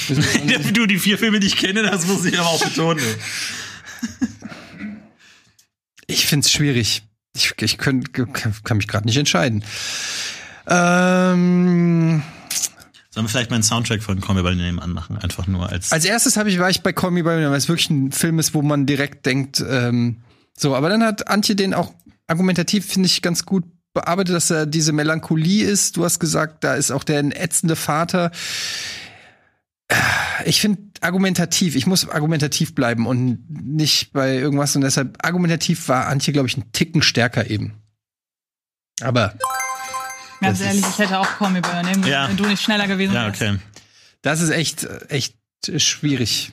Was sagt ihr, was sagt ihr, Sandro? Da in der Ecke wird geklatscht. Das ja, war wir haben einfach nur gratuliert für den Punkt. Aber ich ähm, muss mal kurz ansprechen, dass ich den Chat dafür feiere, dass Ballermann 6 als Antwort gewählt wurde. Ganz. Ja, okay. Nicht schlecht. Ja, das wäre auch eine gute, gute Antwort gewesen. Okay, Jetzt nur noch Gag-Antworten, die scheinen gut anzukommen bei Ja. ihr. wer hätte es gedacht? Los, äh, weiter. Hier. Dritte. Von Dennis Tennis. Was ist der beste Film nach einem Ehestreit? Na, Ah, Leute. äh, oh Gott, wie heißt der Film? Ähm, Kommt drauf an, was man will. A Divorce Story?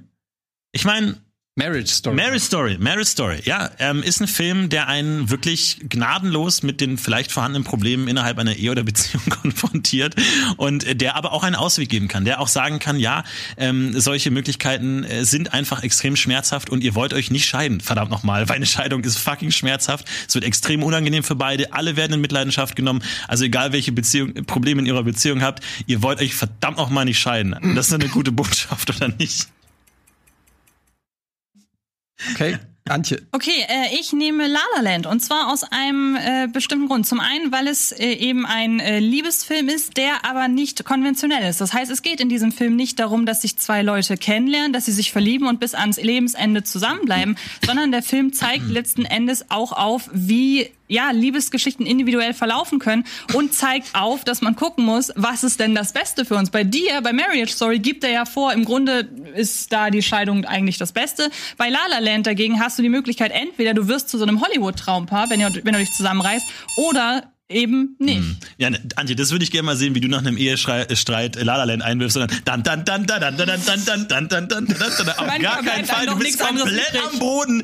Du, äh, ein Film, Mary Story fängt dieses Gefühl der Hoffnungslosigkeit ein, zeigt dir aber auch, dass eine äh, Scheidung noch schlimmer ist. Ja, aber genau, äh, ja, aber letzten Endes hast du da, stell dir mal vor, nach einem Ehestreit guckst du Marriage Story und der Film eröffnet dir letzten Endes, Ja. was der Film ja auch teilweise eröffnet, dass so eine Scheidung besser sein kann für Auch gut, alle. auch gut. Und bei La La Land hast du das eben nicht. Bei La La Land, der zeigt dir im Grunde, genieß das, was du genießen kannst. Ich habe mir selbst kein Wort von dem geglaubt, was ich gesagt habe. mir ist einfach nichts anderes eingefallen. Vor allem, ich bin weder verheiratet noch streite ich mich. Ich will Also, jetzt nicht nochmal verstehen. Du findest Marriage Story deshalb gut, weil man daran. ja, weil man sagt, egal wie schli schlimm es uns geht, eine Scheidung ist es noch schlimmer. Und deswegen bleibt man zusammen. Das ist Liebe, Freunde. Mein Gott, ich bin Romantiker.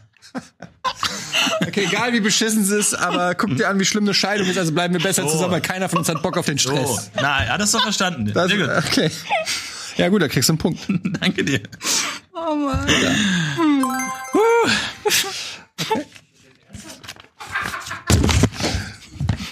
Okay, nächste Frage. Von Banama Willow. Trau mich das kaum vorzulesen, ich habe Angst. Ähm, welcher RBTV-Moderator oder Moderatorin verdient einen eigenen Film? Oh. Oh nee, das kann ich nie sagen.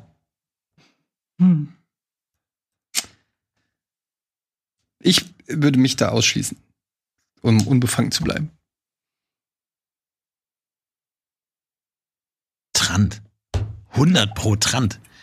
Was in Trants Kopf vor sich geht, kann, glaube ich, serienweise äh, gute Stories bieten. Man muss einfach nur einen von seinen Träumen nehmen. Ich weiß nicht, ob ich es mal gesehen habe und diesen Traum verfilmen. Trant ist einfach, lebt in seiner eigenen Welt. Ich würde allein einen Film, der 90 Minuten einfach nur Trant verfolgt und ihn einfach mit einer Kamera verfolgt, würde ich mir so anschauen. Einfach, der Film geht los mit, er verlässt den Redaktionsraum und dann einfach go. Zeig mir 90 Minuten Trant und ich schaue das an und ich bin wirklich mir 100% sicher, dass Millionen, Millionen Deutsche es ebenso tun würden. Ähm, Annabelle verdient ihren eigenen Film, weil Annabelle etwas geschafft hat, was leider nicht äh, jedem äh, äh, ja gelingt oder äh, wie, wie nennt man das äh, äh, gelungen ist oder gelingen kann. Sie ist als äh, ein, sie ist als Frau im Medienbereich tätig und hat ähm, mit ihrer Sicht oder mit ihrer weiblichen Sicht der Dinge beeinflusst sie dieses äh, dieses äh, ja, die, dieses Fernsehprogramm, dieses Programm auf diesem Fernsehsender. Und ich glaube, wenn ich mir einen Film über Annabelle vorstelle und darüber, Punkt, Punkt, Punkt, ich bemerke mir, wo ich war. Ist bestimmt eine spannende Story, äh, die es mittlerweile aber auch äh, oft gibt. Es gibt viele äh, Frauen, die es sehr gut äh, gemacht haben. Äh, ich sitze neben einer, die eine tolle Geschichte vielleicht selber erzählen könnten. Aber ich meine, Trant. Ich meine, Trant, ich will ihm einfach nur zuschauen. Er hat so, äh, so eine sprühende Fantasie, was er erlebt. Ich will ihn einfach nur sehen, wie er über eine Ampel geht und ich bin dabei. Ja, aber bei Trant habe ich jetzt spontan aus deinem Pitch oder aus deiner Idee nicht so richtig raushören können, worum es im Film geben soll. Und ich könnte mir über Annabelle tatsächlich einen Film vorstellen, der eben davon handelt, wie man sich als Frau in Medien, äh, in der Medienwelt durchschlagen kann. Wie gesagt, ihre Sicht der Dinge, wie ihre Art und Weise diesen Sender und generell ihre Arbeit, wie das alles bereichert. Ich gucke mal, ob ich Bock auf die letzte Frage habe. Das alte Geheimnis des Judges. Ja, ey, machen wir uns nichts vor. Ich äh, wirklich bin ein großer Fan von Annabelle. Gerade bei Kino Plus profit profitieren wir von ihrer überragenden Arbeit. Das Argument ähm, als Frauen in den Medien, also da gibt's natürlich schon auch ja, einige. Ist natürlich, da sitzt eine, das Aber war ein ist gutes, eine einfache Karte, die das war ein man gutes. Argument. Und ich muss ganz ehrlich sagen, ich hatte mir schon überlegt, ob du überhaupt noch was sagen sollst, weil ich meine, Trant sind wir uns, glaube ich, alle einig hier im Haus, wenn es eine Verfilmung von Trant geht, da gehen wir alle rein. Natürlich. Da gibt, da kannst du mehrere Teile. Ich sehe ein komplettes Franchise, ehrlich gesagt. ähm, da brauchen wir nicht drüber reden. Nichts gegen Bell, äh, aber da muss auch Bell zugeben, eine Verfilmung von Trant. Da würden wir alle zustimmen. In diesem Sinne, herzlichen Glückwunsch für den Gewinner der heutigen Folge Filmfights, Florentin Will, meine Damen und Herren. Dankeschön, aber wir kennen ja Antjes äh, äh, hellseherische Fähigkeiten. Sie hat ja nicht selten schon Filme gepitcht, die tatsächlich umgesetzt werden. Das heißt, ich freue mich sowohl auf den Annabelle-Film als auch auf Gibt's den ja sogar schon. traurige Traube-Film. Ja, stimmt, ja. Und ich muss ganz ehrlich sein, die, Fra die Antworten einmal äh, Call Me By Your Name und ich muss gestehen, auch Marriage Story waren beides Ideen, die ich als erstes hatte und du warst Oh, einfach schneller. Also von daher. Äh, auf jeden Fall äh, hat sehr viel Spaß gemacht. Und, Aber sind wir uns alle einig, dass La La Land schon ein fantastischer Film ist, oder? Ah, so eine dumme Antwort einfach. Also, La La Land ist so ein toller Film. Ich liebe den. ja, der ist groß. du nicht, ne? Du magst ihn nicht, oder? Magst du La La ich Land? fand ihn nicht so gut, aber natürlich erwische ich mich auch, wie ich manchmal Ich glaube, ich natürlich City of. Stars singe. Alter, weißt du, nur weil du diesen, mach das nochmal. Da hab ich jetzt schon wieder direkt Lust. Wollen wir so enden, die Sendung? Wir tanzen Nee, wir enden noch nicht, weil wir müssen ja noch meisten rüberschalten. Bock auf Tanzen? Ja, Was? Welcher Film macht am meisten Bock auf Tanzen? Haben wir dann direkt für die nächste Sendung? Dirty Dancing. Finde ich eine gute Idee. Nee, La La Land doch.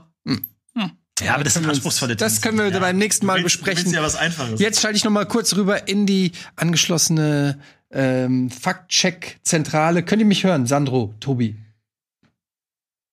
Ja, wir können dich hören. Ähm, Tobi, was würdest du meinen, wie hättest du abgeschlagen im Finale? Es waren ja nicht allzu einfache ja, ich Fragen. finde Marriage Story jetzt auch eine seltsame Wahl. Wenn du im Streit bist, setzt du dich hin so, ey, lass uns jetzt Marriage Story gucken. Wir müssen wissen, wie es noch schlimmer geht. Ey. Das ist ja jetzt auch jetzt nicht das realistische Szenario. Aber schon sehr kreativ. Ja, deswegen, aber ja, ja. Äh, Was hättest du denn da gewählt? Würde dir irgendwie. Ja, irgendeine Schmonzette, so lass uns mal eine andere Stimmung kommen jetzt wieder. Oder einfach irgendeinen so einen blöden Actionfilm, so, ey, ich will dich umbringen gerade, lass uns irgendeinen Film gucken, wo jemand umbringt. Oder zum Beispiel auch eine sehr gute Wahl, wenn man sich wirklich hasst, ähm, Gone Girl.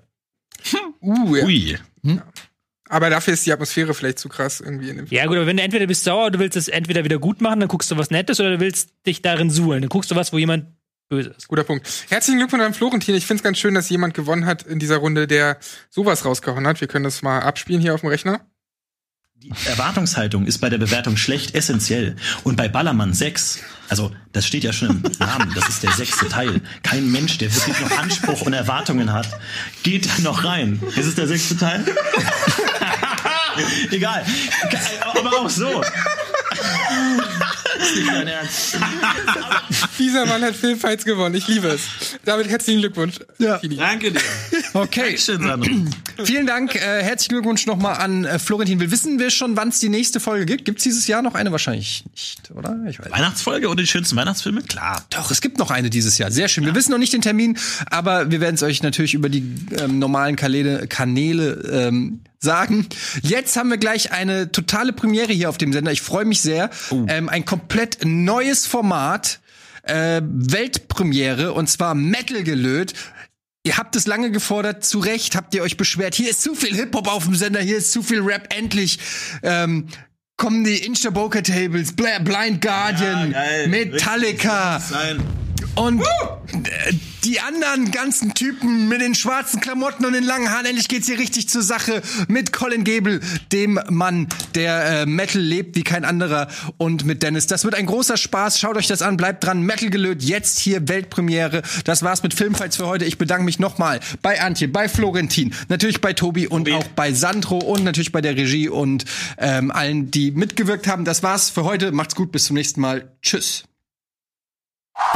Filmfights.